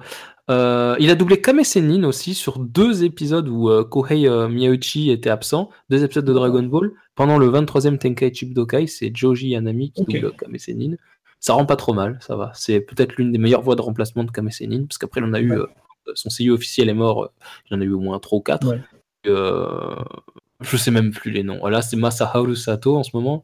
Depuis, euh, depuis Kai, c'est lui. Euh, qui est-ce qu'on a eu après? On s'en fout, c'est pas, ça fait pas partie du podcast, mais, mais ouais, il a eu une flopée de, de. Hiroshi Matsuoka sur un jeu de, de- Je crois que c'était sur Sparking Meteor, j'ai pas aimé du tout. Enfin voilà, ouais. Mais Parianami, il est bien. Kame Sennin, il est pas mal. Mais je préfère quand même Kohei Mi- Miyauchi.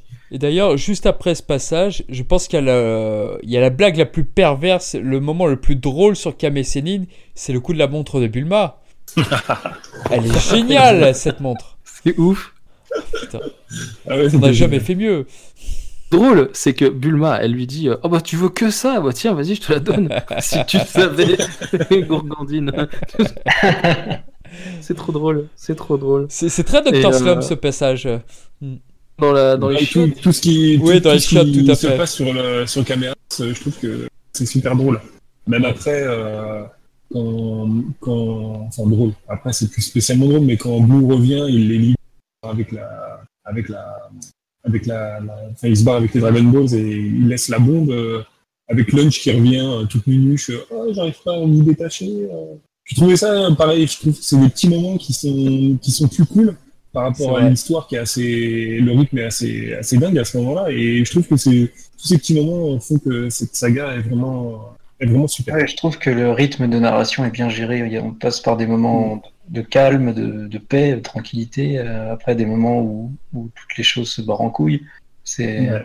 Et puis bon, la, la, la Comment grosse, euh, le, le gros passage avec l'armée du rouge qui arrive sur l'île euh, pour prendre les, les Dragon Ball à, à. J'ai adoré le combat aussi. Tu vois c'est pas, c'est pas maître, euh, c'est pas un maître pour rien. J'adore ce passage aussi. C'est super. Après, je me souviens plus de l'animé. euh, Je ne sais plus comment ça se passe. Alors, dans l'animé, il y a un truc qui me choque dans ce passage, c'est que le petit gros là euh, qui mène les, les, les soldats euh, Ouais. sur l'île de Kame Sennin, il a deux seiyuu différents dans la VO, c'est chiant. Oui, j'aime c'est pas ça. vrai. Ouais, il y a, il y a une Il, il est doublé, il est doublé au départ par euh, Merci. putain, qui- je, je, je sais plus qui est le premier et après et après c'est Kozo euh, Shioya, la voix de Bou, Euh, et le premier c'est Kozo Shioya. Je sais pas si c'est pas la voix de Gumao, euh, c'est-à-dire euh, euh, Daisuke Guri. Ouais, c'est peut-être lui. C'est vrai qu'il faisait énormément de voix. Je regrette ce seiyuu terriblement aussi. Ils sont tous morts en fait, Pareil. fait chier. Mais euh, ah ouais, mais c'est terrible, c'est terrible. c'est là qu'on voit qu'on est vieux. C'est hein. heureusement. Mais, Et tiens, euh, j'ai une petite question. Alors, euh, si vous connaissez bien euh, la- dans le manga, c'est un truc tout bête, hein, mais je me suis amusé à compter le nombre de cases où ce personnage apparaît. Quand il s'échappe de la, de la grotte des pirates, grâce à la souris, je me suis amusé à regarder combien de temps la souris restait dessinée. Et est-ce que dans, dans l'animé, on le voit un peu plus? Parce que j'ai- je trouvais ça marrant que, que Toriyama continue à la dessiner, elle reste avec eux, ils sont en train de discuter, elle reste au milieu. Euh, Genre, ah bah, je reste avec mes nouveaux potes, c'est c'est rigolo. Et est-ce que dans l'animé, elle reste, elle reste longtemps, plus longtemps? Et Elle reste au moins, je sais pas, 3-4 pages quand même. Euh, Je crois voilà, que dans c'est l'animé, elle est laissée sur l'île euh, de Blue. Hein. Je crois pas qu'il euh, qu'elle est suivie. Ouais, après. non, non, ouais, C'est non, non, euh, il reste aussi, mais quand ils arrivent, ils, du- de l'eau, Au milieu, grâce ouais, c'est vrai, traîne, et, et ensuite, euh, ils arrivent sur, sur l'île, enfin sur la petite île à côté, et euh, ils discutent pendant 2-3 minutes. euh, Il y a Bulma qui se sent en diamant, tout ça. Et euh, il y a toujours la souris qui est là. Je trouvais ça rigolo de, de garder la souris à ce moment-là. Et je me suis dit, peut-être que dans l'animé, elle reste encore un peu plus longtemps. C'est les petits gags de Toriyama. hein. Il aime bien Ouais. raccrocher des détails comme Ouais, ça dans ouais. ses cases. Mais et- je trouvais ça rigolo. marrant, quoi. hein. C'est un petit détail comme ça, c'est- je trouve ça marrant. Par contre, pour te répondre, Dream c'est Team, hein, on sait jamais. Hein. par contre Mm. Mizumi, c'est bien Shioza Kozo pour euh, le gars de, de Blue, et c'est bien Gori Daisuke sur l'épisode 49. Je viens de vérifier. Putain, je suis un bon. Oh là là là là là là, Bravo. je m'aime. Bravo.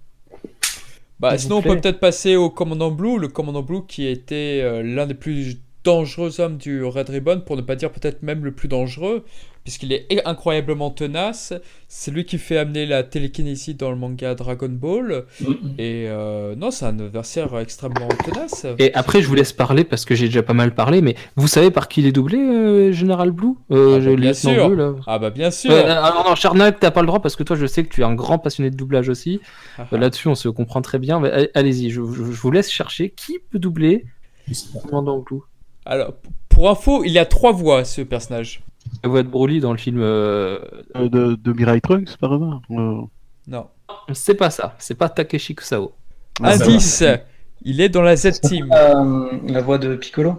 Oui C'est Toshio Furukawa, la voix de Piccolo. Donc, euh, J'ai pas les noms, en tête. mais, euh, Il est doublé Ouais, par Bin Shimada dans le film 4 et Kazama Nobuhiko, excuse-moi si j'écorche le nom, dans la série Dra- Dr. Slum, la deuxième. C'est un carnage par Bin Shimada dans le film 4. Franchement, oui. c'est dégueulasse. C'est dégueulasse, c'est dégueulasse. Par la voix de Broly, c'est juste moche, mochissime. Je déteste. Tout comme Babidi. Imagine le commandant Blue euh, crier Kakaroto. quoi. Kakaroto orientation, ce serait bizarre. Oh. Déjà avec Obochama, c'est un peu tendancieux. Alors avec Goku, euh, bon, euh, voilà quoi. Kakaroto Non mais ce serait super bizarre. Sans parler que le caractère ouais. design de Blue est vraiment dégueulasse dans le quatrième film. Enfin, moi, j'aime pas du tout. De toute façon, je- Blue pour moi c'est Toshio Furukawa quoi. Cette voix non, mais là, je parlais du caractère design. Ah, le character design euh, dans le bah, film 4. On dira merci à. On dira merci à. Non, euh, je vais pas citer son nom, on va dire que je l'aime pas après. Tant pis, Oh. c'est trop tard. c'est pas moi qui l'ai dit. De, de mémoire, même le personnage complet, il était totalement minimisé dans le, dans le film 4. Ouais, ouais. Il donne un petit coup de poing à Yamcha et puis ça s'arrête là. Son armée est, est ridiculisée par le Kamehameha de Kame Sennin. Non, mais j'aimais bien en tout cas pour euh, le personnage de Blue. Dans Blue, je me, rappelle que dans l'animé, il y avait une scène avec un serpent de mer, justement, qui s'en prenait à lui dans la caverne du pirate. Et c'est à ce moment-là où tu te disais que c'est pas un homme ordinaire. Qu'est-ce qu'il y a? Prends comme ça, il y a ce regard euh, mauvais euh, qui est. même, Oui, euh, il- il- en fait, il est pas mauvais, il est vicieux son regard, il est vicieux. Clairement. Il, il est pas mauvais, il, est- il y a ce regard comme ça où il prend la. C'est c'est- c'est une. C'est pas un serpent de mer, comment on appelle ça, enfin, on s'en fout. Euh, Du coup, il l'étrangle littéralement comme ça. Donc la séquence est de Katsuyoshi Nakatsuru, voilà. Euh, le dessin est magnifique et ce regard, ce regard qu'il lance à la bestiole, mais c'est fou. C'est fou, c'est fou, c'est fou. Le Oh, doublage aussi, J'ai il, toujours trouvé que il- c'était un sadique, ce mec. totalement sadique. J'adore ce personnage-là. C'est l'un de mes préférés. Il est dans mon top 10. Il est génial. ah, moi aussi. Complètement il est d'accord. génial ce perso, il est génialissime.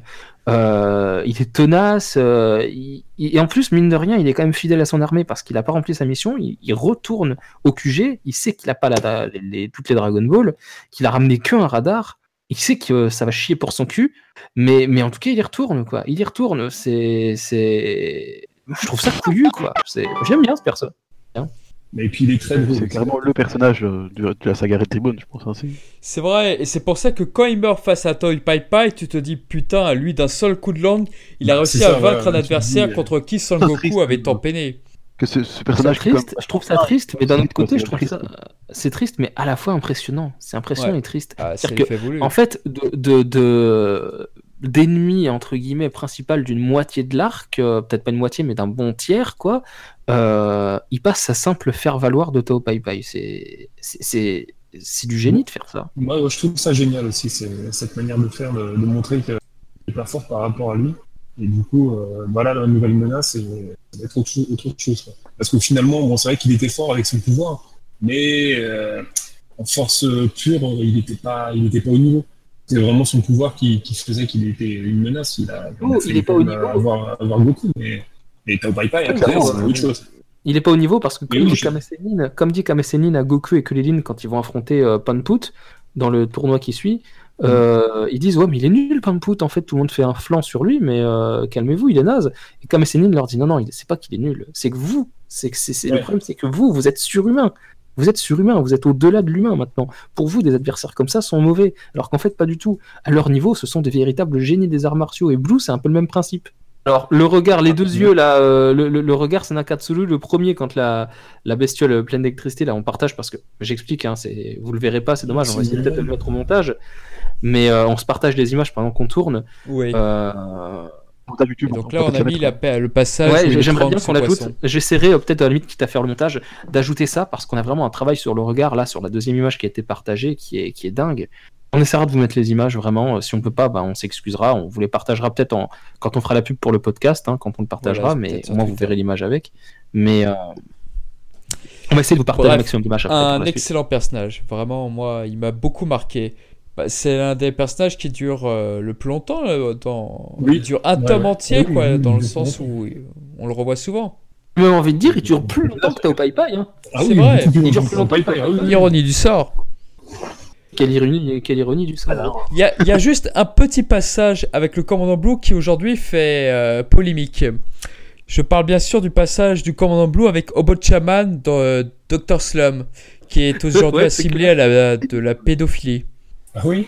Ah Le oui, problème, sur les forums, ça avait été en fait, ressorti de ça au premier degré. Quel âge il a, Obochaman Euh, pff, bah, Quel âge il a au Shaman Parce que il me semble que au fur et à mesure que les personnages euh, évoluent comme ça, euh, dans Doctor Slump, ils ne changent pas en taille, mais ils changent en âge. Euh, je sais plus ce qu'il dit dans Doctor Slump. Ça fait très longtemps que j'ai pas lu euh, Doctor Slump. Mais C'est même pire que ça. euh, Quand tu prends le début de Dr. Slump, Harley ressemble à une petite fille, mais d'une d'une dizaine d'années, on va dire.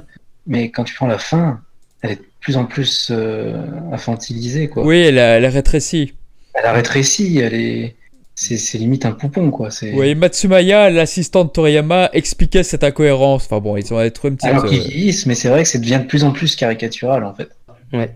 Mais je ne sais pas quel âge ont les, les, les, les personnages de essaie de Slump à la fin de. Doctor Slump. Je sais Et il pas. me semble qu'ils vont au collège à la fin. Ah, au collège, de toute façon. Non, au lycée, euh, pardon, au lycée. Voilà. Ouais, Elle doit rentrer au lycée ou un truc comme ça. Mais ouais, ce passage euh, est peut-être maladroit aujourd'hui. C'est vrai qu'il fait. Ça passerait pas. Aujourd'hui, ça passerait clairement pas. Hein, exprès, Ça- exprès ça passerait hein. Si à ça, il a, pas non plus de ce passage. 15, 15 ans, quoi. Il y, a, il y a un autre passage aussi euh, qui est un petit peu, je, je sais pas si ça passerait aujourd'hui, c'est quand ils sont, quand Bulma et Krillin euh, affrontent euh, Blue, il- quand, quand on se rend compte que bah, il aime pas du tout les. Ah oui, les euh, homosexuels. Il y, a- il y a Krillin qui, qui dit un truc qui pourrait peut-être pas passer aujourd'hui, je pense. Ouais, qui fait très homophobe. une- C'est une tafiole ou une tapette, un truc. Bah, il dit ouais, de toute façon, c'est tous des tapettes euh, dans l'armée du ruban. rouge. Oui, exactement. Je sais pas si ça passerait bien aujourd'hui. Non, ça passerait pas du Mais euh, à l'époque, ça passait, c'est marrant, quoi. Mais c'est vrai que bon, maintenant, je sais pas si ça passerait bien. Alors, juste pour vous dire, Tenez, euh, c'est le passage dont je vous parlais. j'ai regardé les âges des personnages. Euh, Obo Chaman, en fait, il a 3 ans dans... quand Blue le drague. Bon, j'ai mis les photos, chers amis auditeurs qui nous écoutaient, donc euh, de ce Mais fameux attends, dans passage. l'animé, il le drague vraiment? Bah, regardez les images. Ah il, oui, essaie c'est de lui rouler l'épisode- une pelle, il essaie de lui rouler une pelle, quoi. Ouais, c'est l'épisode 56. Ah oui, là, le, le regard du Blue et. Bam Regarde ça, quoi. Mais Dieu pervers, quoi. Ah oui, j'avais- j'avais complètement, complètement zappé ce rajout de l'anime Ah, par contre. Pédo King. oh putain. Je sais pas si c'est pas un épisode de Chiyama, ça. Je sais pas qui a dessiné ça. Ah, mais c'est forcément Ushiyama pour faire Non, ça. non, non, non, non, c'est un épisode du- d'Ebisawa, ça, avec les, les mentons dégueulasses comme ça. Enfin, Les dessins sont Oula, fantastiques. Ça peut être que lui, ça. hein. Ah putain. Le sous-entendu en plus, euh, avec la bouche dans le, la dernière image. Après, par contre, on a euh, dans les âges des personnages là, euh, on a Pisuke, euh, le gamin avec les oreilles de chat. oui, là. Pisuke, oui. Le frère de. Pisuke, il a 18 ans en fait. What? Oui, bah écoute, je suis sur Dragon Ball Ultimate, hein, donc le site de DB Times, Ouais. et, etc. Pour ceux qui connaissent pas, Le frère de Taro a 18 ans à ce moment-là? 50, en, en, en l'an 750, pendant l'arc du, du Red Ribbon, euh, Pisuke, il a 18 ans. Waouh, je suis choqué.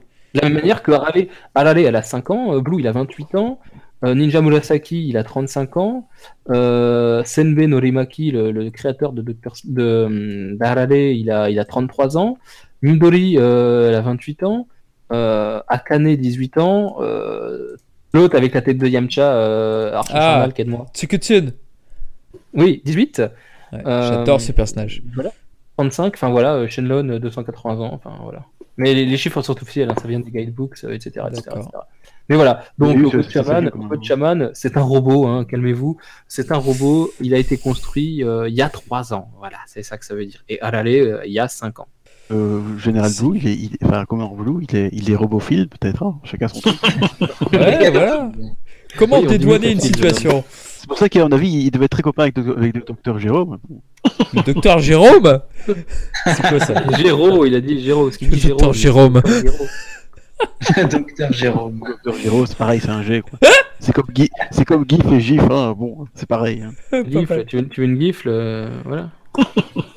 Non, aussi, il a 10 ans, Oolong 10 ans, Bulma 17 ans, Yamcha 17 ans, euh, voilà, Krillin 14 ans, Goku à cet arc-là a 13 ans, et Kame Sennin 320 ans, voilà. Qui dit mieux Qui dit mieux? Moi je dis mieux. Euh, moi je dis Voilà, mieux. qu'est-ce qui se Tao Pai passe? Pai, il y a 291 ans. Avec son micro, là, il faut, c'est vrai, ça c'est vrai. Il a, il a Ah, 200 qui dit mieux, qui dit mieux, Uranai Baba. Oh, c'est vrai. 500 ans, ouais. Qui dit mieux. Elle a 1000 ans quand même. Hein. Mais c'est vrai qu'au niveau de Tao Pai Pai, c'est bizarre son l'âge qu'il doit, doit avoir, vu que euh, c'est le petit frère de, de Tsulu Seinin, Ah, qui c'est est très après, vieux. ça. Du coup, euh, c'est un peu bizarre. Mais il y a un a âge euh, officiel pour euh, Tao Pai Pai? Ah si, si, il y a un âge 180. officiel, c'est... il est super âgé, lui.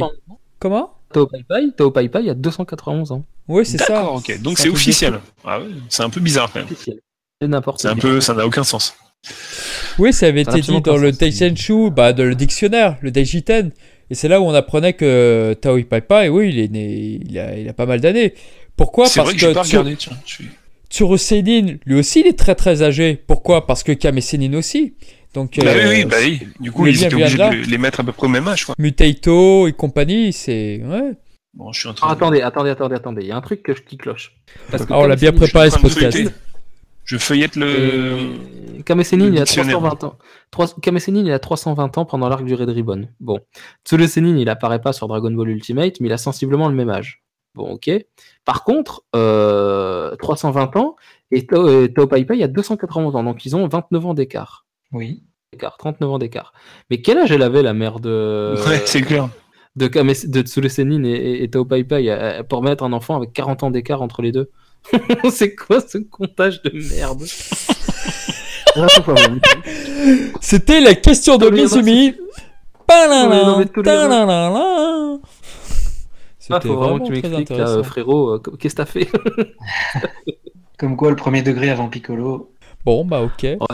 En tout cas, pour le commandant là, Blue, bah, je crois qu'on a dit tout ce qu'il fallait dire sur lui, je pense. Il a 28 ans, ça va. c'est- Voilà. Euh, pour quel- mourir. Comment dire, c'est le, le personnage de, de l'arc et, Bah, et, pour euh, moi, complètement. c'est quoi. vraiment le- Comme je disais tout à l'heure. A du, a du mal à battre, je veux dire. hein. Ah, bah, complètement. Bah, so- son pouvoir de télékinésie, euh, il est vachement difficile à ce moment-là. Ouais. Ah, Ça, ça, ça a embêté Goku plus d'une fois. hein, donc, euh, Ah ouais. En plus, tout est dans le regard, c'est ça qui est bien. Puis j'aime bien ces trucs brillants comme ça, ça fait encore plus. euh, Déjà, il a un air un peu, euh, un peu vil comme ça, puis avec son regard brillant, il- on dirait vraiment Ah, un prédateur. C'est supposé être une parodie ou quelque chose sur les, les homosexuels, donc euh, je pense que si tout passe par le regard, c'est pas par hasard. C'est possible. Ah ouais, je sais. hein. Ouais, je pense aussi. Bah sinon, on n'a pas parlé du Bon, sergent métallique. Vous, vous en avez pensé quoi? Bah, cool. euh, Schwarzenegger, quoi. C'est Voilà. la référence. De toute façon, la référence est, est facile à trouver, mais non, je trouve que c'était pas mal. C'était un petit peu. La fin est assez facile, mais bon, c'était toujours un peu dans l'humour, donc euh, moi j'ai trouvé ça pas mal. Par contre, il a pas du tout la même Ah, tête oui. dans le film, euh, dans le film 4, je crois. Bah justement, à cause de Schwarzenegger, pour les problèmes de droit. D'accord, tu... ah bon, c'est pour ça? C'est quasiment officiel, ouais. D'accord, ok. Bon, c'est bizarre parce que pourquoi ils auraient accepté euh, à l'époque? Et- Bah, je pense qu'ils auraient dû payer des ayants droit, justement, à Ah, la firme de James Cameron. Parce que je trouve que le, bah, justement la, la référence est. La référence est bonne. Maintenant, euh, Ouais. avant, avant, tout ne se savait pas. Il n'y avait pas Internet. euh, voilà, l'information en deux secondes, en deux clics, euh, n'existait pas à cette époque-là. Et puis ça vrai. sortait pas du Japon, donc ils s'en foutaient. Alors que là, non. Ouais, ouais. Par Bon, contre, ça- est- ça- ça- Par contre, Mizumi, je sais pas si toi tu sais, mais pourquoi est-ce que le commandant White change autant son apparence entre la série, le manga, enfin, et le quatrième film? Ah oui, c'est vrai qu'il est complètement différent. Il a le rien à voir. Le manga, il a la même tête. Par contre, c'est vrai que dans le quatrième film, il n'a plus du tout, du tout la même tête. Euh, Est-ce que c'est une volonté de Toriyama? Il me semble qu'il y a une explication dans le. Daishanshu, mais je, je ne parle pas japonais. Euh, Bah, ça ne me parle pas, ça me parle pas du tout. Faudrait qu'on pose la question euh, à, à qui le sait. Euh, je ne sais pas. Je, je veux pas être dans la désinformation. Je ne sais pas. Bon, bah tant pis. Black aussi change pas mal quand même dans le quatrième film, il me semble. Ouais, pour le coup, il Et- ressemble vraiment à Will Smith. Ouais, c'est ça ce que j'allais dire. Il ressemble vachement, à Will Smith dans le Bah, 4. en même temps, c'est plutôt pas mal. Pour lui, ça passe, mais Ah, pour, complètement. euh, pour le sergent métallique, ça ne passe pas. C'est amusant quand même. Ah oui, oui. Surtout que le sergent Ah, métallique ne sert strictement à rien. Enfin, pff, Ah, le combat juste, est vraiment voilà. médiocre. Bah, il sert à rien, mais il est quand même euh, culte comme personnage, j'ai l'impression. Euh, oui, il est, il culte, 4. mais dans le quatrième film, pff, ses interactions sont. Ah je oui, sais dans- pas, j'aime pas oui, du tout. oui. Dans le troisième film, par contre, il est, il est très bien. Ouais, ouais, ouais.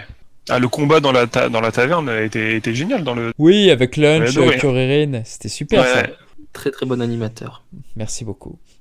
Moins sur, euh, moins sur DBS. hein. J'aime pas ce qu'il fait sur DBS, mais, mais en tout cas, ce qu'il faisait sur DBZ et DB premier du nom, c'était c'était grandiose. Et euh, Naoki Mihara, je crois, dans la foulée. Je, je sais plus. Voilà. Ça fait longtemps que j'ai pas vu ce troisième film d'ailleurs. Excellent film. Je- je- je- Enfin oui, excellent film, mais non, je reverrai pas. Je, je suis pas un grand fan des films de Dragon Ball et de Dragon Ball Z, et, etc., etc. Alors moi, euh, j'adore vraiment, je suis, je suis du film 3. Je le trouve superbe. Moi, j'aurais toujours une préférence pour le- deuxième. je l'adore. Hmm. C'est ce remake avec euh, avec Chaozu en roi, Tout à fait. Tenshin Han qui, qui est son conseiller. Enfin, je trouve l'histoire superbe. Pour ça, je kiffe, parce que justement, il y, a- il y a une histoire, il y a quelque chose derrière, et que ça ne reprend pas forcément ce qui existe. Ils, ils ont su ouais. s'approprier les personnages pour en faire quelque chose de très différent. J'approuve, j'approuve. Euh, non, il y a un personnage important de l'arc qu'on n'a pas abordé, euh, c'est euh, numéro 8, Ah oui, c'est vrai. Excellent. qui est d'abord un antagoniste, malgré lui, Achan. puis qui devient un, un des seuls alliés de Goku, à part l'intermède avec Kuririn et Bulma, un des seuls alliés de Goku euh, dans cet arc. Ouais, exactement. C'est un allié, c'est un allié qu'on retrouvera à la fin, quand, euh, surtout dans le dans l'anime, mais pas dans le dans le manga, quand euh, Goku demande à tout le monde euh, d'envoyer son ki contre Buu, on, on retrouve effectivement euh, Hachan, qui est l'un des premiers à le reconnaître. hein. Dans le manga aussi, il me semble. On voit dans le manga. Ou alors très brièvement, ça, ça me dit rien. Ça me dit rien du tout, Hachan dans le manga. Et quand on Par revoit, contre- on revoit Snow, on revoit Snow et euh, normalement Hachan aussi. Par contre, est- est-ce qu'il y a que moi qui soit choqué de ne pas voir apparaître numéro 8 dans la partie de- des humains artificiels? Moi, je pensais vraiment qu'on allait le revoir à ce moment-là. Comprendre que lui aussi c'est un humain artificiel du Docteur Gero, par exemple, je sais pas. Moi, ça m'a pas, Ça ça m'a pas choqué plus que ça, non Ah, moi, c'est l'illustration de Toriyama à la fin de chapitre quand il explique que Dr. Gero a construit tel et tel humain Ouais. artificiel.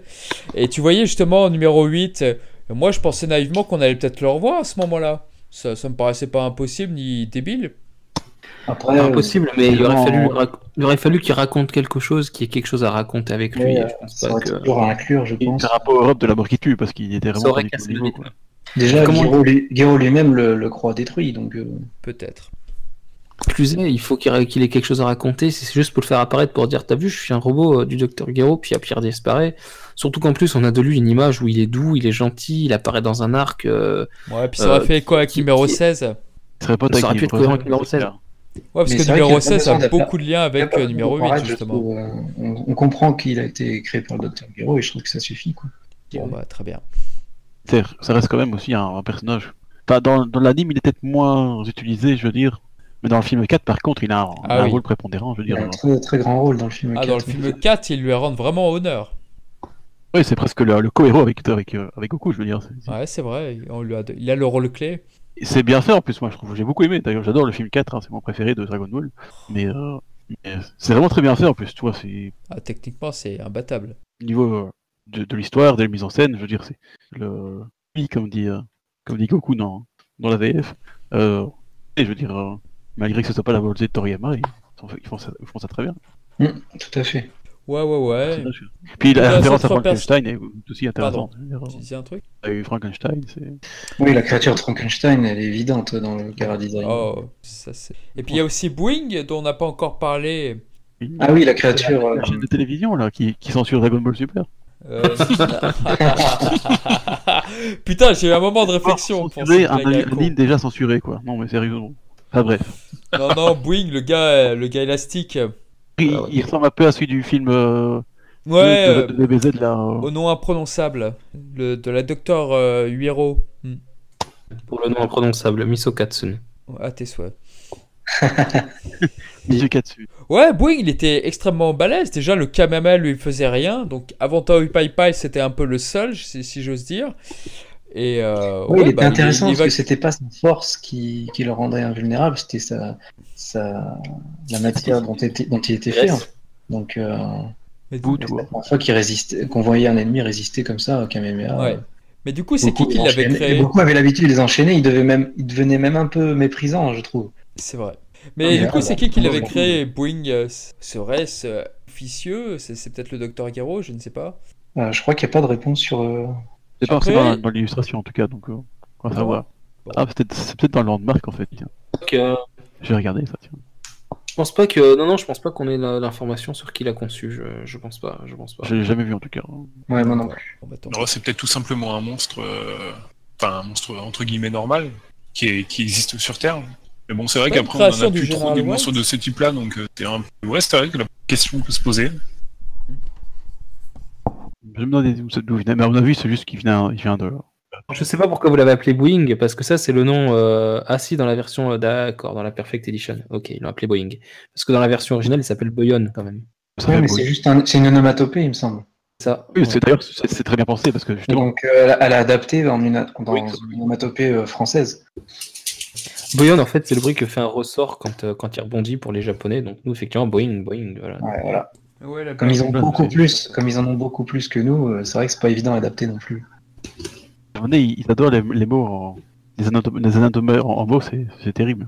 Ouais, ils en ont des vraiment très très précises, quoi. Donc, euh, D'ailleurs, euh, je vais vous faire remarquer un petit truc, mais vous savez, c'est la tête de Boeing, euh, Boeing, Boeing, on s'en fout là, boum boum, euh, mes couilles.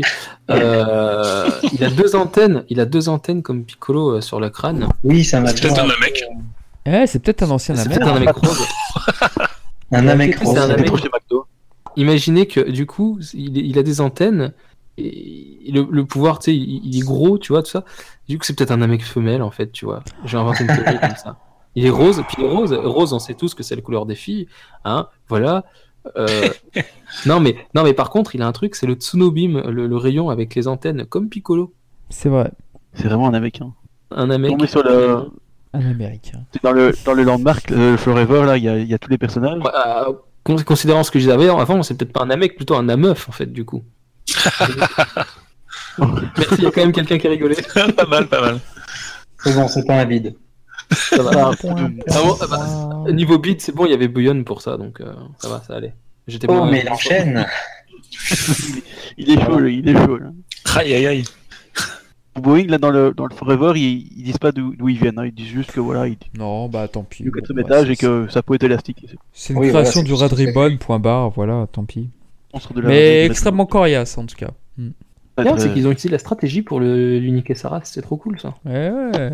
Ah, Ils l'ont eu ce Canadien fief à la con, et- étude. Heureusement qu'il l'a affronté dans une région où il fait froid.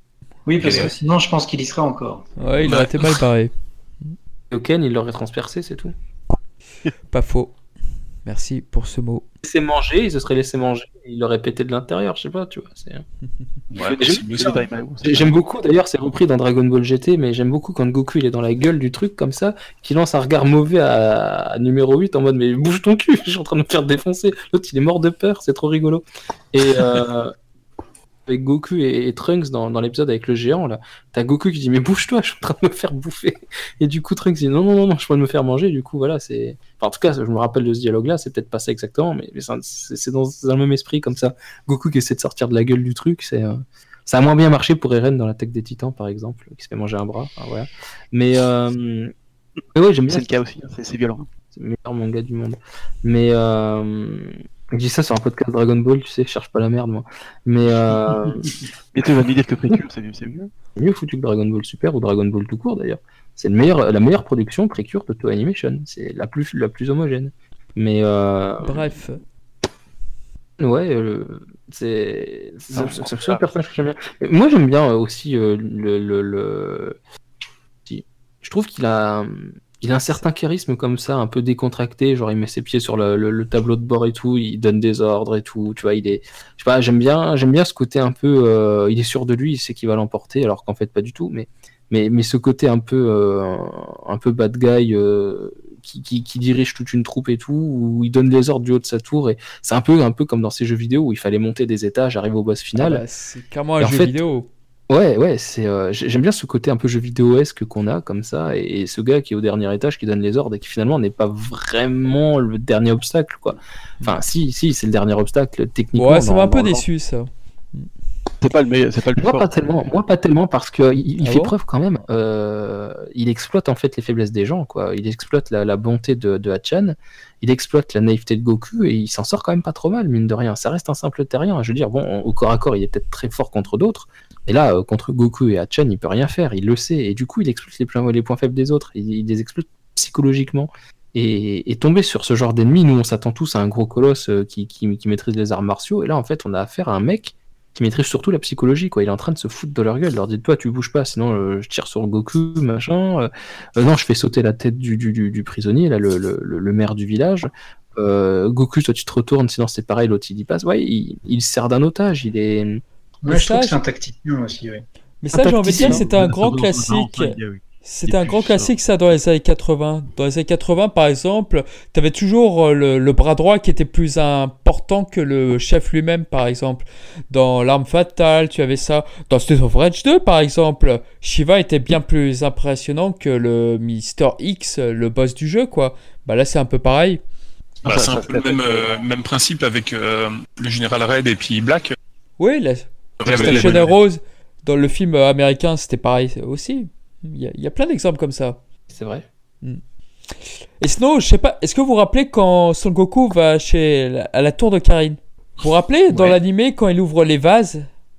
Très vaguement, c'est très vieux Les jarres, ça, pardon. ouais, ouais. Pas les vases, Pareil, les m'en je m'en souviens plus, moi, parce que c'était que dans l'anime. En fait, dans Donc, l'animé, ce qui se passe, c'est qu'il voit l'avenir. Il voit ce qui va lui arriver prochainement. Et c'est à ce moment-là où tu vois pour la première fois U- Uranei Baba. Et ainsi que Ah, Gohan. fait du foreshadowing. Super. Et ouais. Et est-ce qu'il Et- voit son fils devenir Great Saiyaman Non? Non, par contre, on voit Freezer. Ah, dommage. Il saute de la, de la tour Karine et puis il se trouve, ouais. Et on voit Majin Buu, il me semble. le gros troll. Mais Non, c'est Baba pas vrai, aurait c'est pas pu vrai. Baba aurait pu le prévenir pour Great Saiyaman, mais Chichi aurait Bah, donc, euh, alors, avant. Quel manque de goût. Oh. Great Saiyaman, vous énervez pas. Mais bon, voilà. Ou alors peut-être même, même elle aurait dit refus mariage. Enfin, tu vois, ça, serait- ça, aurait- ça serait fini en manga psychologique, en, en slice of life. et- les divorces au Japon et. Goku aurait Enfin. arrêté le combat aussi. Bon, bah enfin, voilà pour ce passage. Moi, il m'avait bien marqué quand la première fois que j'avais vu. Bah, je me souviens de que c'était assez bizarre. Je me souviens de l'épisode comme étant très bizarre avec euh, avec les jarres et tout, mais je me souviens plus trop de ce qu'il y avait. Mais j'ai toujours eu dans dans mes souvenirs un épisode bizarre avec euh, des, des passages, enfin des, des flashs un peu, des pas des ouais, des flash forward en fait de ce qu'on Ouais, va voir. Et on voit on voit Gohan, c'est ça? On voit le, le vieux Gohan? Oui, oui, tout Alors à on voit le vieux Gohan, on voit le vieux Gohan, on voit euh, Lanai Baba, euh, et on voit surtout des espèces de putains de dragons sortir des jarres, attaquer Goku. Je me dis, qu'est-ce qui se passe là, ce bordel? Dragon maléfique de GT. Ça, je, c'est ça. je pense qu'il doit y avoir Il une signification là-dessus. Mais laquelle? Merci. Bon, est-ce qu'on peut parler du pas, peut-être? Oui, on peut parler du pape, oui. Euh, toi aussi, t'as entendu du pape, oui. Pas Oh là là, c'est pas possible, Gohan. Non, c'est vrai que c'est un passage important de l'arc, quand même. Un des moments les plus dramatiques, d'ailleurs. Ou pas, quoi, hein, mais bon. Sortez-le. bon, Il n'y a pas bah, des blagues aussi personne drôles n'a- que moi. c'est, euh, Bon, bah, personne n'a rien à dire sur UPA. Bon, bah, écoutez, merci. Merci beaucoup, Merci. messieurs. C'est vraiment un, bon, Je veux dire, un personnage vraiment marquant Fille ou garçon Ah, ça, c'est quand Kurapika, on sera jamais. Bah non, ça, c'est un garçon. oh, c'est un garçon, ça. Fait paf paf. Il fait paf paf Euh, pour le découvrir. Du coup, euh, Kulilin, il dit, ah, elle est plutôt mignonne, euh, c'est la petite fille là que t'as ramenée. Et t'as Goku, il fait, mais, euh, mais c'est un garçon. Et Upa qui fait, bah oui, je suis un garçon. Et Kulilin qui est en mode dégoûté, en merde. Oui, d'ailleurs, c'est c'est la seule fois où Goku euh, comprend que c'est un garçon sans avoir Oui, sans avoir. Ouais. Et ouais, C'est c'est vrai. vrai, c'est vrai, c'est vrai, c'est vrai. Qui commence à comment Commence à grandir. c'est quoi Eh oui, il Ouais, était il- temps. Il était temps. Ouais. Non, non, bah c'est vrai que sans UPA, euh, bah, il n'y aurait pas la quête avec Bola. Euh, la quête des Dragon Ball prend tout un sens par sa mort, justement, totalement gratuite et cruelle par Tao Pai Pai. Donc, euh, Oui, c'est un Goku très important. juste, euh, ça, il veut juste la Dragon Ball de son grand-père. C'est c'est- À la base, c'était juste ça. à la base. Mm. Et après, ça prend un autre sens parce que là, il veut les réunir. Ça, il en fait une affaire personnelle. Il veut les réunir pour, euh, pour ressusciter son père. Exact. Ça. Ouais. Moi, il y a un truc que j'aime beaucoup la euh, dès, dès l'apparition de Upa et, et, et- et Bora, c'est qu'il y a une BGM de, de l'anime à l'occasion avec un, quelques notes en plus qui sont des petits coups de tambour indien. Je sais pas si vous l'avez remarqué, euh, la, la, la background music, la BGM, Ah, euh, excellente musique. de fond, c'est une musique qu'on entend dans, dans Dragon Ball déjà avant ça. Et elle a deux versions, cette musique. Elle a deux versions. Une version avec les tambours indiens, qui retrace majoritairement les épisodes où il y et, et Bora, notamment les passages où Upa euh, pleure la mort de son père. On a ce coup de, de- ces petits coups de tambour indiens euh, qui sont rajoutés à la BGM, qui ne sont pas présents euh, dans la BGM. Elle a été recomposée avec les petits coups de tambour. Ouais, du coup, il faudrait que je revoie l'animé parce que là, je je l'ai plus en Il y a tête. absolument rien. Ouais, pareil. Ouais. Une, euh, hein, c'est une BGM qui n'a pas été euh, sortie en CD, donc je peux pas vous la, vous la transmettre. Mais, euh, mais ouais, en tout cas, c'est certain. hein, Il y a deux versions de cette background music et j'avais trouvé ça intelligent en fait de, de, de rajouter ce petit coup de. Ça change complètement le- la, la perception qu'elle donne parce qu'on sent vraiment que là, elle est consacrée. Elle est, elle est, elle est pour Upa, elle est pour son père, elle est pour euh, pour Bola, pour Upa, elle est pour eux deux quoi. Elle est pour cet arc. Ouais, je trouve ça bien aussi. ouais. Bah, c'est ce qui était bien avec, euh, avec la série, et puis même choisi pour les scènes et non pas, euh, non pas euh, mise à- aléatoirement en fait. Parce que maintenant, même pas que Dragon Ball, hein, pas que la, la licence Dragon Ball, mais même les autres, euh, les autres œuvres, j'ai l'impression que les musiques sont un peu balancées, mais sans vraiment euh, suivre la scène. C'est vraiment ils mettent la, la musique sans vraiment euh, de lien Non, spécifique. Alors que je me souviens des. Après, c'est peut-être c'est peut-être ma perception qui est différente, mais j'ai l'impression qu'avant, dans les pas que Dragon Ball d'ailleurs, les, les autres euh, qu'il y avait, les, les musiques accompagnaient vraiment, vraiment la scène en question et changeaient le, enfin, la musique changeait selon la scène. Et je, je retrouve plus ça, en fait, maintenant. Quand je vois, bon, j'ai très peu suivi DBS, par exemple, mais euh, je, je retrouve plus ce, ce genre de choses. Alors, C'est peut-être une impression, une fausse impression, mais Alors sur DBS, je me prononcerai pas, euh, surtout sur le- les premiers arcs, où là pour moi c'est pas c'est pas c'est pas ça quoi. Euh, par contre, sur d'autres œuvres, euh, il y a un travail euh, qui pour moi surpasse largement celui de Dragon Ball. T'as pas mal d'œuvres. Je prends Hikaru no Go, je prends Death Note, je prends Bakuman. Pour ça, c'est que les œuvres de Takeshi Obata, hein, mais je peux prendre l'attaque des Titans, enfin Shingeki no Kyojin. Je peux prendre qu'est-ce qu'il y a Full Metal Alchemist. Je peux, je peux en prendre plein comme ça qui après, je, je pense que c'est plus des mangas, des mangas très longs, de- du style, enfin, très longs, euh, des, du style Dragon Ball que j'appelle un peu manga fleuve, euh, qui, qui sont sur la durée et du coup, l'anime, enfin, le, la production d'épisodes fait que euh, c'est peut-être un peu moins travaillé par rapport à, à d'autres animés comme l'attaque des Titans, qui, c'est, enfin, j'ai l'impression que c'est quand même un, un autre travail dessus. Et même euh, Death Note que j'ai, que j'ai lu qu'en manga, hein. j'ai pas, j'ai pas regardé l'animé non plus.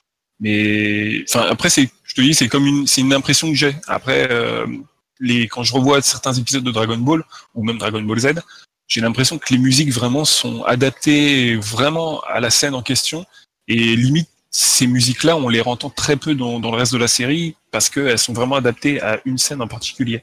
Alors en fait, ce qu'il y a, c'est que euh, je sais pas si tu es au courant, Dragon Ball euh, et surtout Dragon Ball Z, euh, Kikuchi composait pas les musiques pour la série. Et alors il en a composé quelques-unes euh, pour Dragon Ball Z, hein, qui sont exclusives à Dragon Ball Z, mais les autres, les autres étaient exclusives au film, enfin composées pour les films, et elles Ouais. étaient utilisées.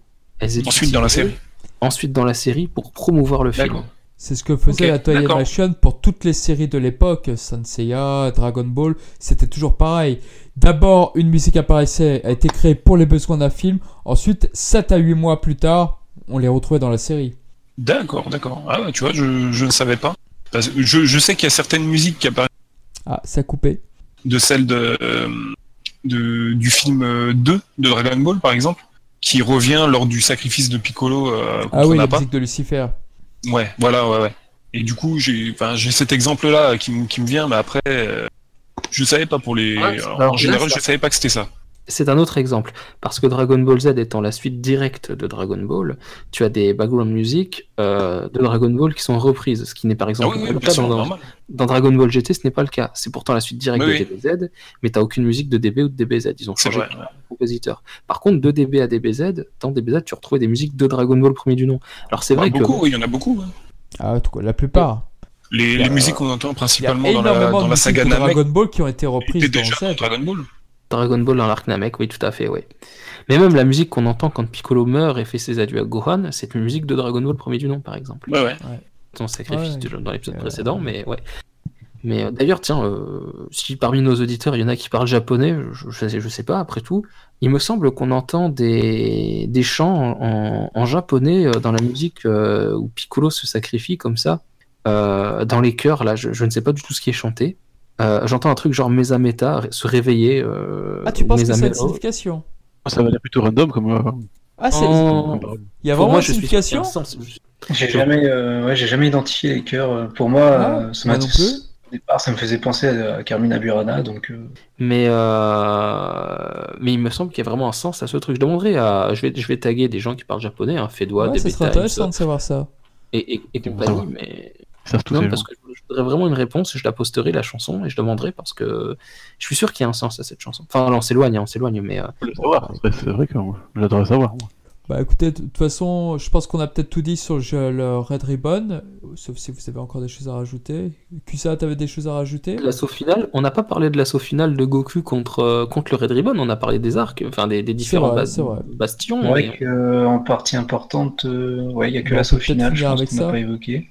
Euh, C'est un fillers, enfin c'est un fillers. euh, ce passage-là, cet angle de vue-là est un fillers. Vous vous souvenez de- du petit robot que fabrique Bulma euh, Ah, Elle l'improvise à la. Kamehameha. Ouais, qui suit partout, là.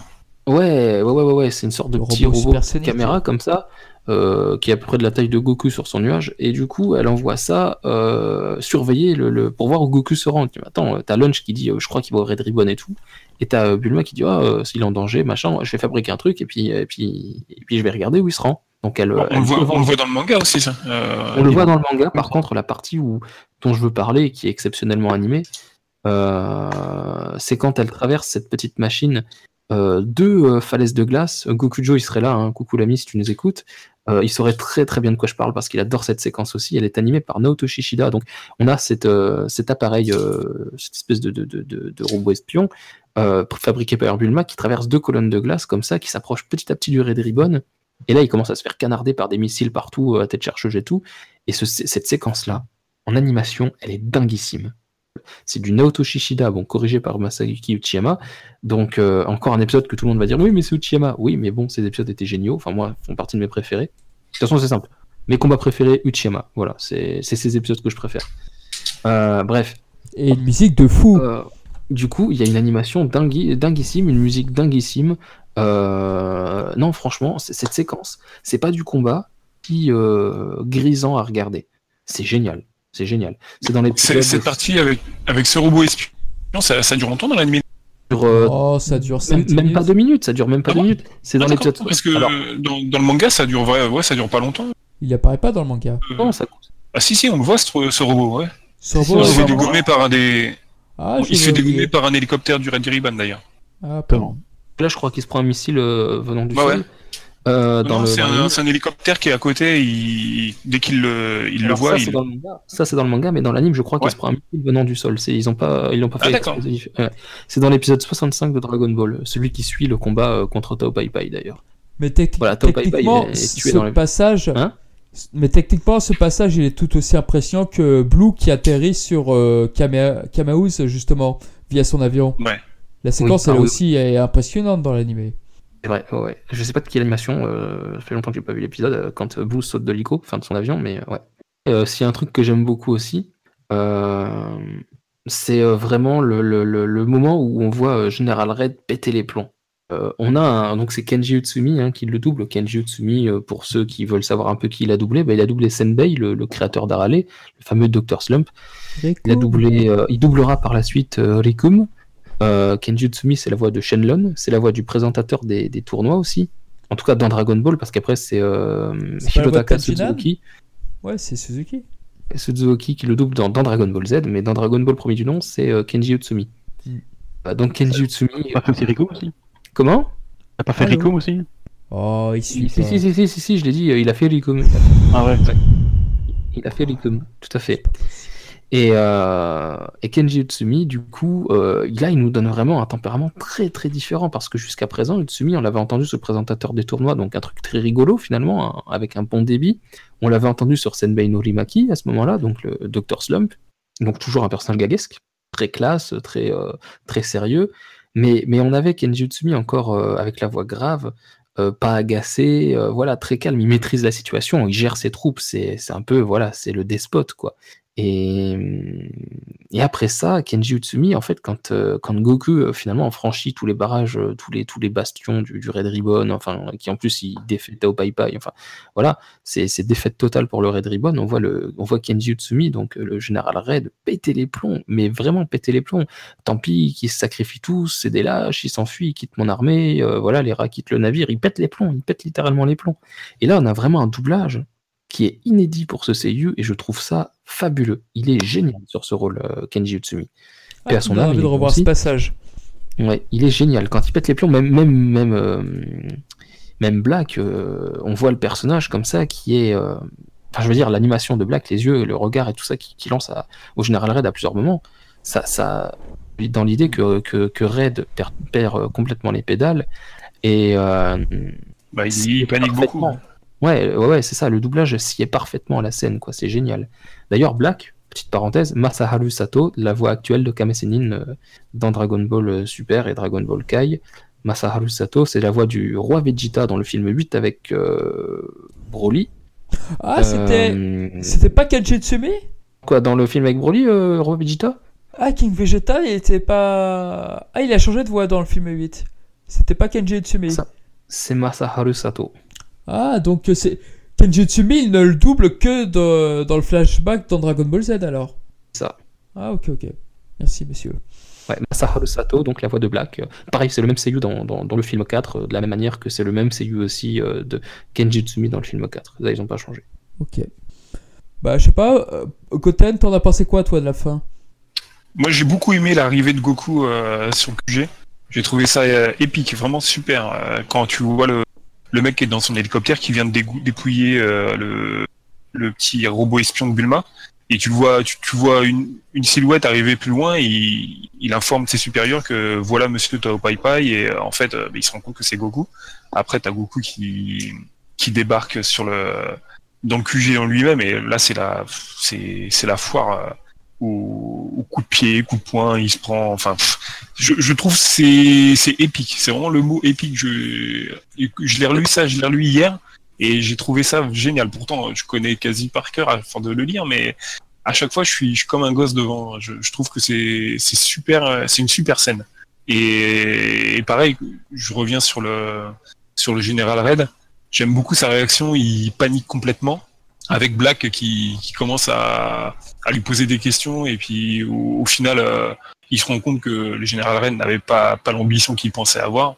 Et bon, après le, combat final euh, contre Black, je trouvais ça pas mal, mais bon, sans plus. C'est vraiment la partie Goku contre euh, tout le monde que j'ai trouvé génial. Je préfère dans le manga. Par contre, ce que j'aime beaucoup dans l'anime, c'est la fuite quand tout le monde s'enfuit. Ça, c'est bien mis en scène. Tout le monde se barre. On a même le général, euh, enfin le, le colonel violet qui pique de l'argent, Ah. qui fait péter une, le coffre-fort et tout, qui se casse, qui fait un petit, euh, petit clin d'œil avec un petit, euh, petite bouche en cœur comme ça au général Red, en mode bon, bah, je t'ai piqué ton fric, t'as plus rien, t'as plus de soldats, tu vas peut-être crever dans pas longtemps. En plus, moi, je te vole ton argent. Salut. J'ai trouvé ça génial. C'est vrai que le sort de ce personnage dans le manga est inconnu. Oui, c'est dommage. Mais en tout cas, donc, voilà, je, je préfère l'attaque de Goku le- dans le manga, largement. Euh, bien que l'animé propose un truc vachement sympa, c'est une petite euh, rediffusion des grands moments de l'arc du Red Ribbon, c'est du fillers, avec une musique originale du consacré au Red Ribbon, là, qui, est- qui est pas mal, j'aime bien cette musique. Euh, une musique chantée, hein. Euh, ouais, pas mal, pas mal, pas mal. Juste quand Goku épisode, arrive, ça bon, ça, ça casse, ça casse un peu le rythme, mais, mais j'aime bien la musique, donc du coup j'aime bien le, voilà, remémorer les grands passages, j'ai trouvé ça génial. Et euh, mais je préfère quand même l'attaque, voilà. Dans, dans le manga, C'était dans quel épisode ça, Mizumi? C'est le 65 ou 66, c'est l'un des deux. euh, c'est forcément l'un des deux. 60 64, Tao Pai Pai meurt. 65, Goku euh, est en route vers le Red Ribbon. Euh, je suis presque sûr que c'est le 65. Et 66, euh, 66 il, est, il est au Red Ribbon, quoi. J'adore la détermination de Goku quand, quand il arrive. Il, il arrête pas de courir, il, il court partout. J'adore l'expression du visage qu'il a. C'est en fait ça retourne un peu les, les rôles, je trouve. C'est c'est vraiment le Red Ribbon qui se fait attaquer, alors que d'habitude c'est eux qui attaquent à chaque fois, qui viennent euh, mettre des bâtons dans les roues à Goku. Alors que là c'était lui qui arrive, il défonce tout. J'ai trouvé ça super super. C'est un bon, un bon final. De... On connaît, euh, quand on connaît la, la, la complétude, euh, toute l'histoire, quand même que là-dedans, pendant ce temps-là, c'était pas prévu à l'origine, mais, mais Dr. Gero est en train de se tirer lui aussi pour, pour continuer ses, ses expériences, quoi. Ouais, c'est vrai. Ouais, c'est vrai qu'on y pense. Ouais. Et tu vois ça, regarde. Un autre œil. Ouais. Ça, reste Ça m'a toujours fait chier que le Dr. Gero ait été créé bien après. Euh, Du coup, on conserve tout le mystère autour de lui. Alors après, ce que j'aurais bien aimé, c'est si Toriyama avait pensé au personnage et, et qu'il nous avait mis juste une silhouette d'un type qui se casse et qui nous l'avait teasé comme ça jusqu'à la jusqu'au. Ah, Ça aurait été ouf de faire ça. Ça aurait été salaud, mais ça aurait été génial. Dire putain, mais c'est qui ce type? Et là, d'un seul coup, il réapparaît. Tu dis oh putain, on l'avait oublié cette ombre, on n'y pensait plus. Les Saiyans, Frieza, le Super Saiyan, Trunks. Et là, Trunks, il te dit ouais, c'est voilà, ça, ce serait cool, ça, ça aurait été génial. Mais bon, c'est le seul regret que j'ai, c'est qu'il ait pas pu teaser un juste un, un- un vieux mec qui se barre comme ça. Et puis le reprendre euh, 80 euh, chapitres plus loin ou 100 cha- 150 chapitres plus loin, euh, dire putain, en fait, euh, il est toujours là ce vieux là. C'est pas un vieux, juste un vieux. Non, c'est pas juste un vieux. Ça, j'aurais adoré. Ça, j'aurais adoré. Ouais. c'est vrai. Le fait de conserver. le- Ils peuvent encore le rééditer le manga. Vu la méthode de travail de Toriyama, c'était pas possible. Non, c'est pas possible. Ouais, c'est vrai. Mais bon, voilà, c'est moi ça me gêne pas plus que ça. Puis bon, comme je l'ai dit tout à l'heure au début de podcast, euh, très très brièvement, Dr. Gero, il est dans mon top 5 des persos préférés. Euh, il, est, il, est, il est cinquième. C'est, j'adore ce personnage-là. Et là, le fait de me dire, putain, en fait, euh, Dr. Gero, si vraiment, bon, c'est pas le cas, mais si vraiment Toriyama y avait pensé, actuellement, il est en train de se barrer. Goku est en train de tout saccager. Red, il pète les plombs. Et pendant ce temps, Gero, il se casse. Je trouve que le, le, le, le truc s'accroche très très bien au, Red Ribbon. Le fait d'avoir dit qu'il y a un vieux qui s'est barré, je trouve ça génial. Bon bah ok. Bah pour terminer, euh, peut-être que Shonen Gohan, Kusa, pour, sur cette partie, un truc à dire? Personnellement, enfin bon, j'avais beaucoup Même de choses à dites, mais c'est vraiment une bonne, euh, une bonne finalité pour cet arc qui même duré assez longtemps. Près de moi, il y en a deux entiers et puis deux, deux moitiés, donc ça fait quand même. euh, donc c'est un, bon final. On voit vraiment l'arsto final de Goku que contre euh, les Red Ribbon. Bon, forcément, les, les soldats, ils, ouais, peuvent rien contre lui parce que c'est Goku, c'est le héros. Mais euh, c'était c'était plutôt bien fait, je trouve. On voit vraiment le. Comme d'habitude, mais allez, c'était plutôt bien, bien, bien animé avec de la musique euh, assez entraînante. On voit vraiment que Goku, il, fonce dedans comme si, comme si, de rien n'était. Heureusement qu'il y a le, colonel, Black qui offre un peu de résistance avec sa, super machine. Je trouve que ça finit bien cet arc très, très, allez, ça, finalement, il revient à, la fin, ça passe au quartier général du, du Red Ribbon. Ça finit bien le truc, et puis après, ce qui est marrant, c'est quand Goku, il, il, tout le monde, euh, il s'en va avec son, nuage magique, et il, rencontre Il y a tous ses amis qui arrivent pour l'aider et au final, bah euh, oui, ah bah non, c'est bon, j'ai déjà tout fait, c'est bon. C'est trop tard et Oh, oui, Ouais, la- manière blague est très bonne, euh, c'est vrai. il en parle, oui, comme d'une moi, anecdote. sais euh, ouais, bah, Ah bah non. Oh non, ils sont pas tous morts, il y en a qui sont partis. j'y suis allé- j'y suis allé, j'ai récupéré les Dragon Ball, euh, voilà, c'est fini quoi. Ouais, non, c'était pas mal bien. C'était pas Je mal pense qu'il y a personne qui le croit, donc il y a, il y a quand même plus R qui va les vérifier pour être sûr que. Mais voilà, ils sont tous, estomaqués par le fait qu'il est Ah vaincu. oui, tout est détruit, tout est détruit. Ouais, parce que c'est quand même l'armée du Red Ribbon, c'est. Alors que pour lui, c'était c'est moins être une armée. Pour lui, c'était Bah que Pai Pai, quoi. Alors que. Sennin lui-même n'aurait pas pu vaincre cette armée à lui tout seul. Ouais. D'ailleurs, son regard, il est, il est- il est source de frissons. On voit Kame Sennin époustouflé par les progrès de son élève.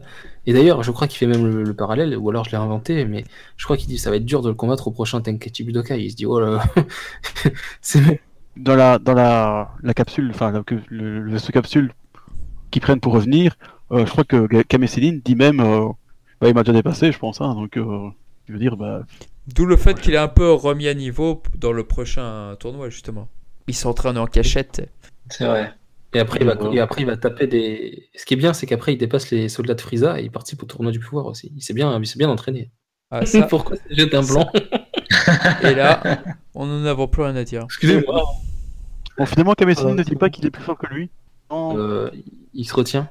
il n'a pas cette vigueur pour affronter toute une armée tout, tout entière, lui. Kame Sennin se retient. Exactement. Et Kame Sennin, qui a une force inestimable, Oui, mais après, qu'il va falloir s'entraîner plus dur pour le, le battre au prochain Tenkaichi Budokai, non, ça va être compliqué, quoi. Et Kame Sennin dit exactement. Ouais, parce qu'il l'a pas encore dépassé à ce stade-là. Je pensais qu'il l'avait dit, mais en fait, non. Euh, Comme c'est Goku, quand même. Donc voilà, donc Bon, tout ce que j'avais à c'est dire, c'était euh, un choix de finale. euh, Ok. Bon, bah, tout ça. sur un autre truc, mais... Bah écoutez, euh, je pense qu'on peut passer euh, aux recommandations.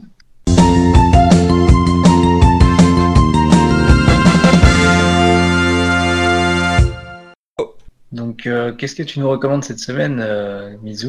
J'ai longuement À- hésité entre à trois ta choses. chaîne. My Hero Academia saison 3, mais ça, beaucoup de monde regarde, donc je vais pas recommander, tout le monde connaît.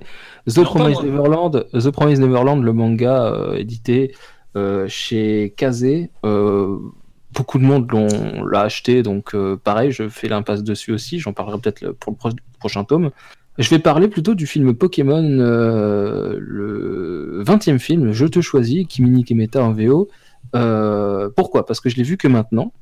Euh, première chose, et parce que euh, il y en a un autre qui va sortir au mois de juillet, donc je trouve intéressant de faire le lien entre celui-ci et le suivant. Donc Kimini Kimeta, je te choisis.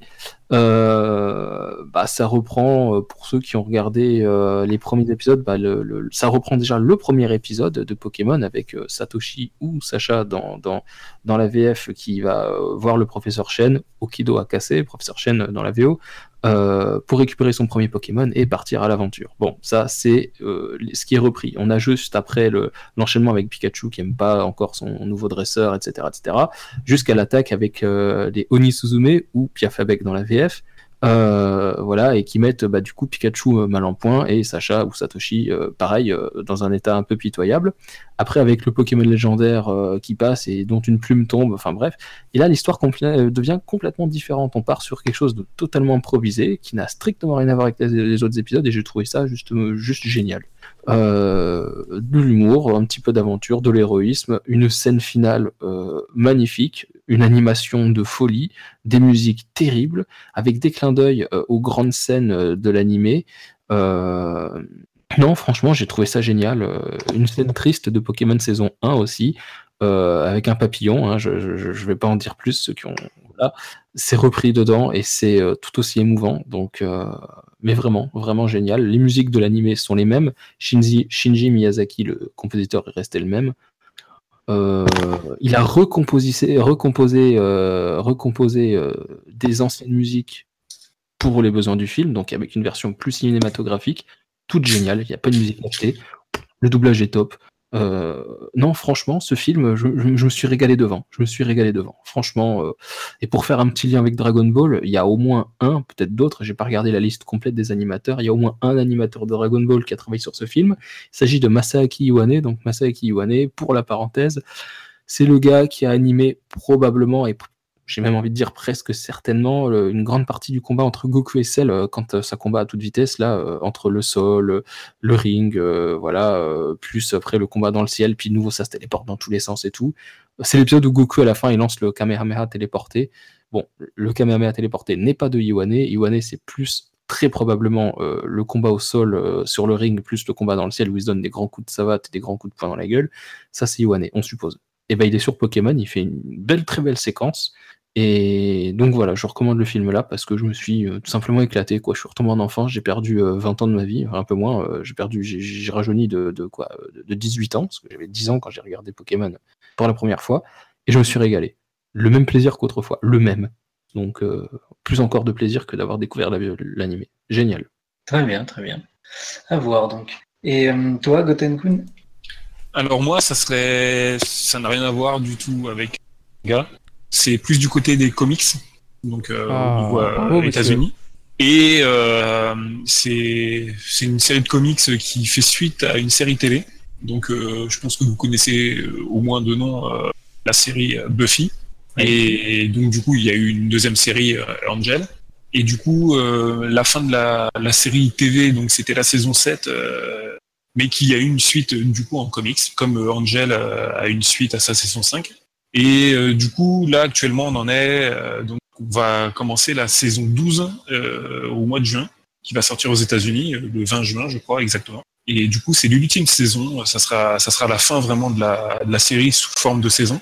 Apparemment, ça serait il y aura encore d'autres comics qui vont arriver par la suite, mais ça serait plus sous le format saison euh, qu'il y avait jusqu'à présent.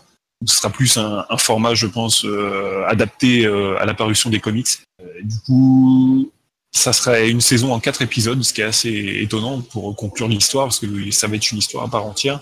Et euh, en quatre épisodes, on, se demande comment ça va, ça va pouvoir conclure l'histoire et avec tout ce qu'il y a à conclure d'ailleurs.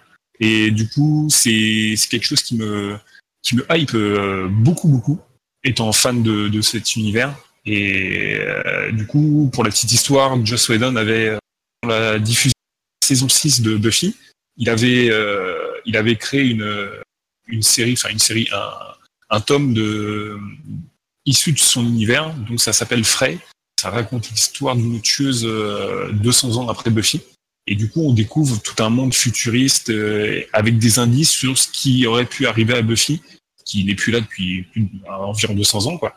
Et euh, du coup, arrivé à la saison 7, une fois la série TV terminée, on se doute que l'histoire n'est pas finie vu ce qu'on a vu dans le tome de Frey.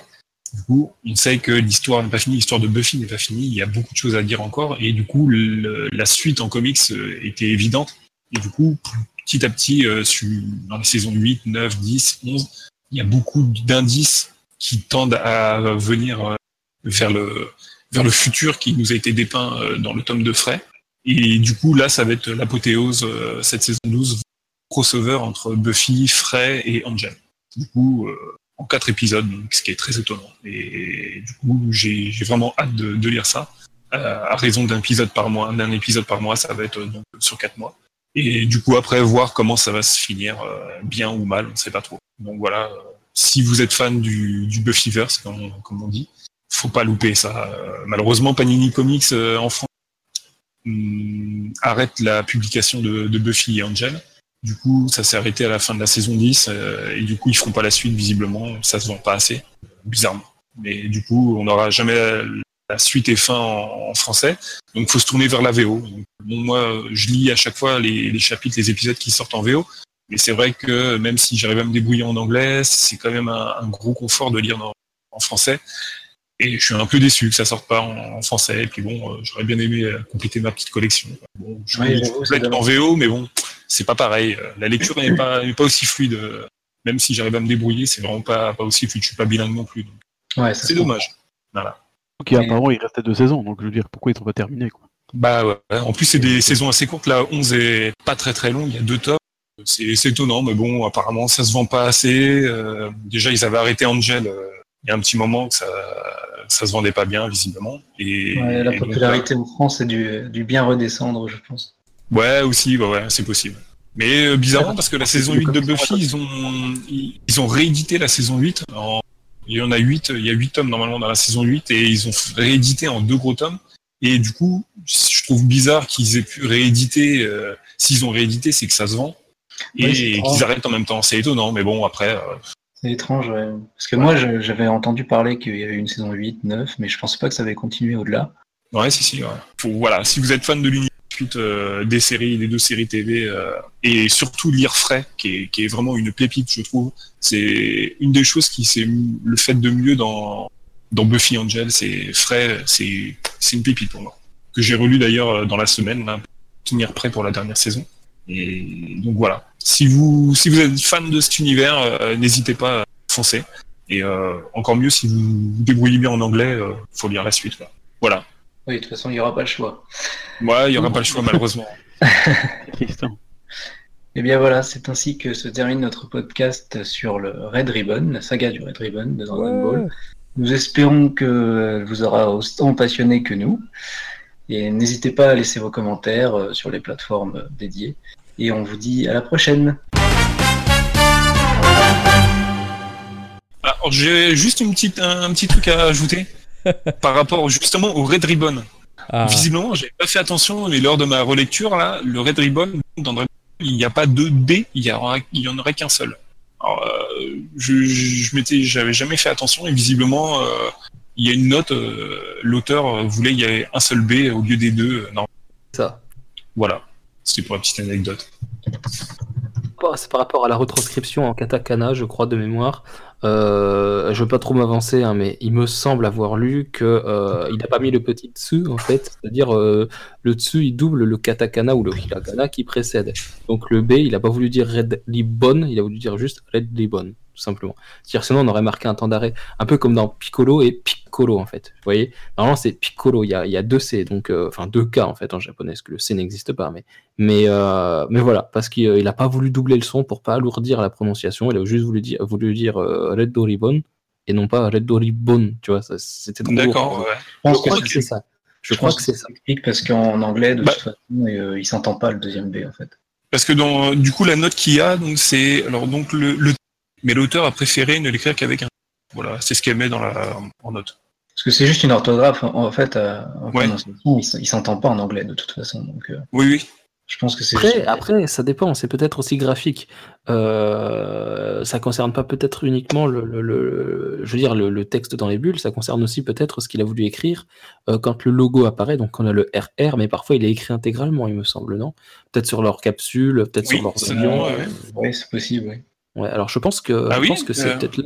Alors sur une des couvertures, bon, c'est l'édition euh, Kazan. Du coup, on voit le, le colonel, Black ou général Black, je sais plus comment euh, son titre, qui est dans, dans son robot. Et du coup, il y a le, il y a la marque du Red Ribbon et il y a écrit Red Ribbon avec deux B. Donc euh, ouais, c'est bizarre. En fait, Tol- Tolima il s'est dit euh, je l'écris avec un seul B, mais en fait je vais l'écrire avec deux parce que comme ça il y aura des fans qui vont en discuter dans un podcast. Ouais. Des Eh, non, mais c'est sûr. De toute façon, ils nous écoutent. hein.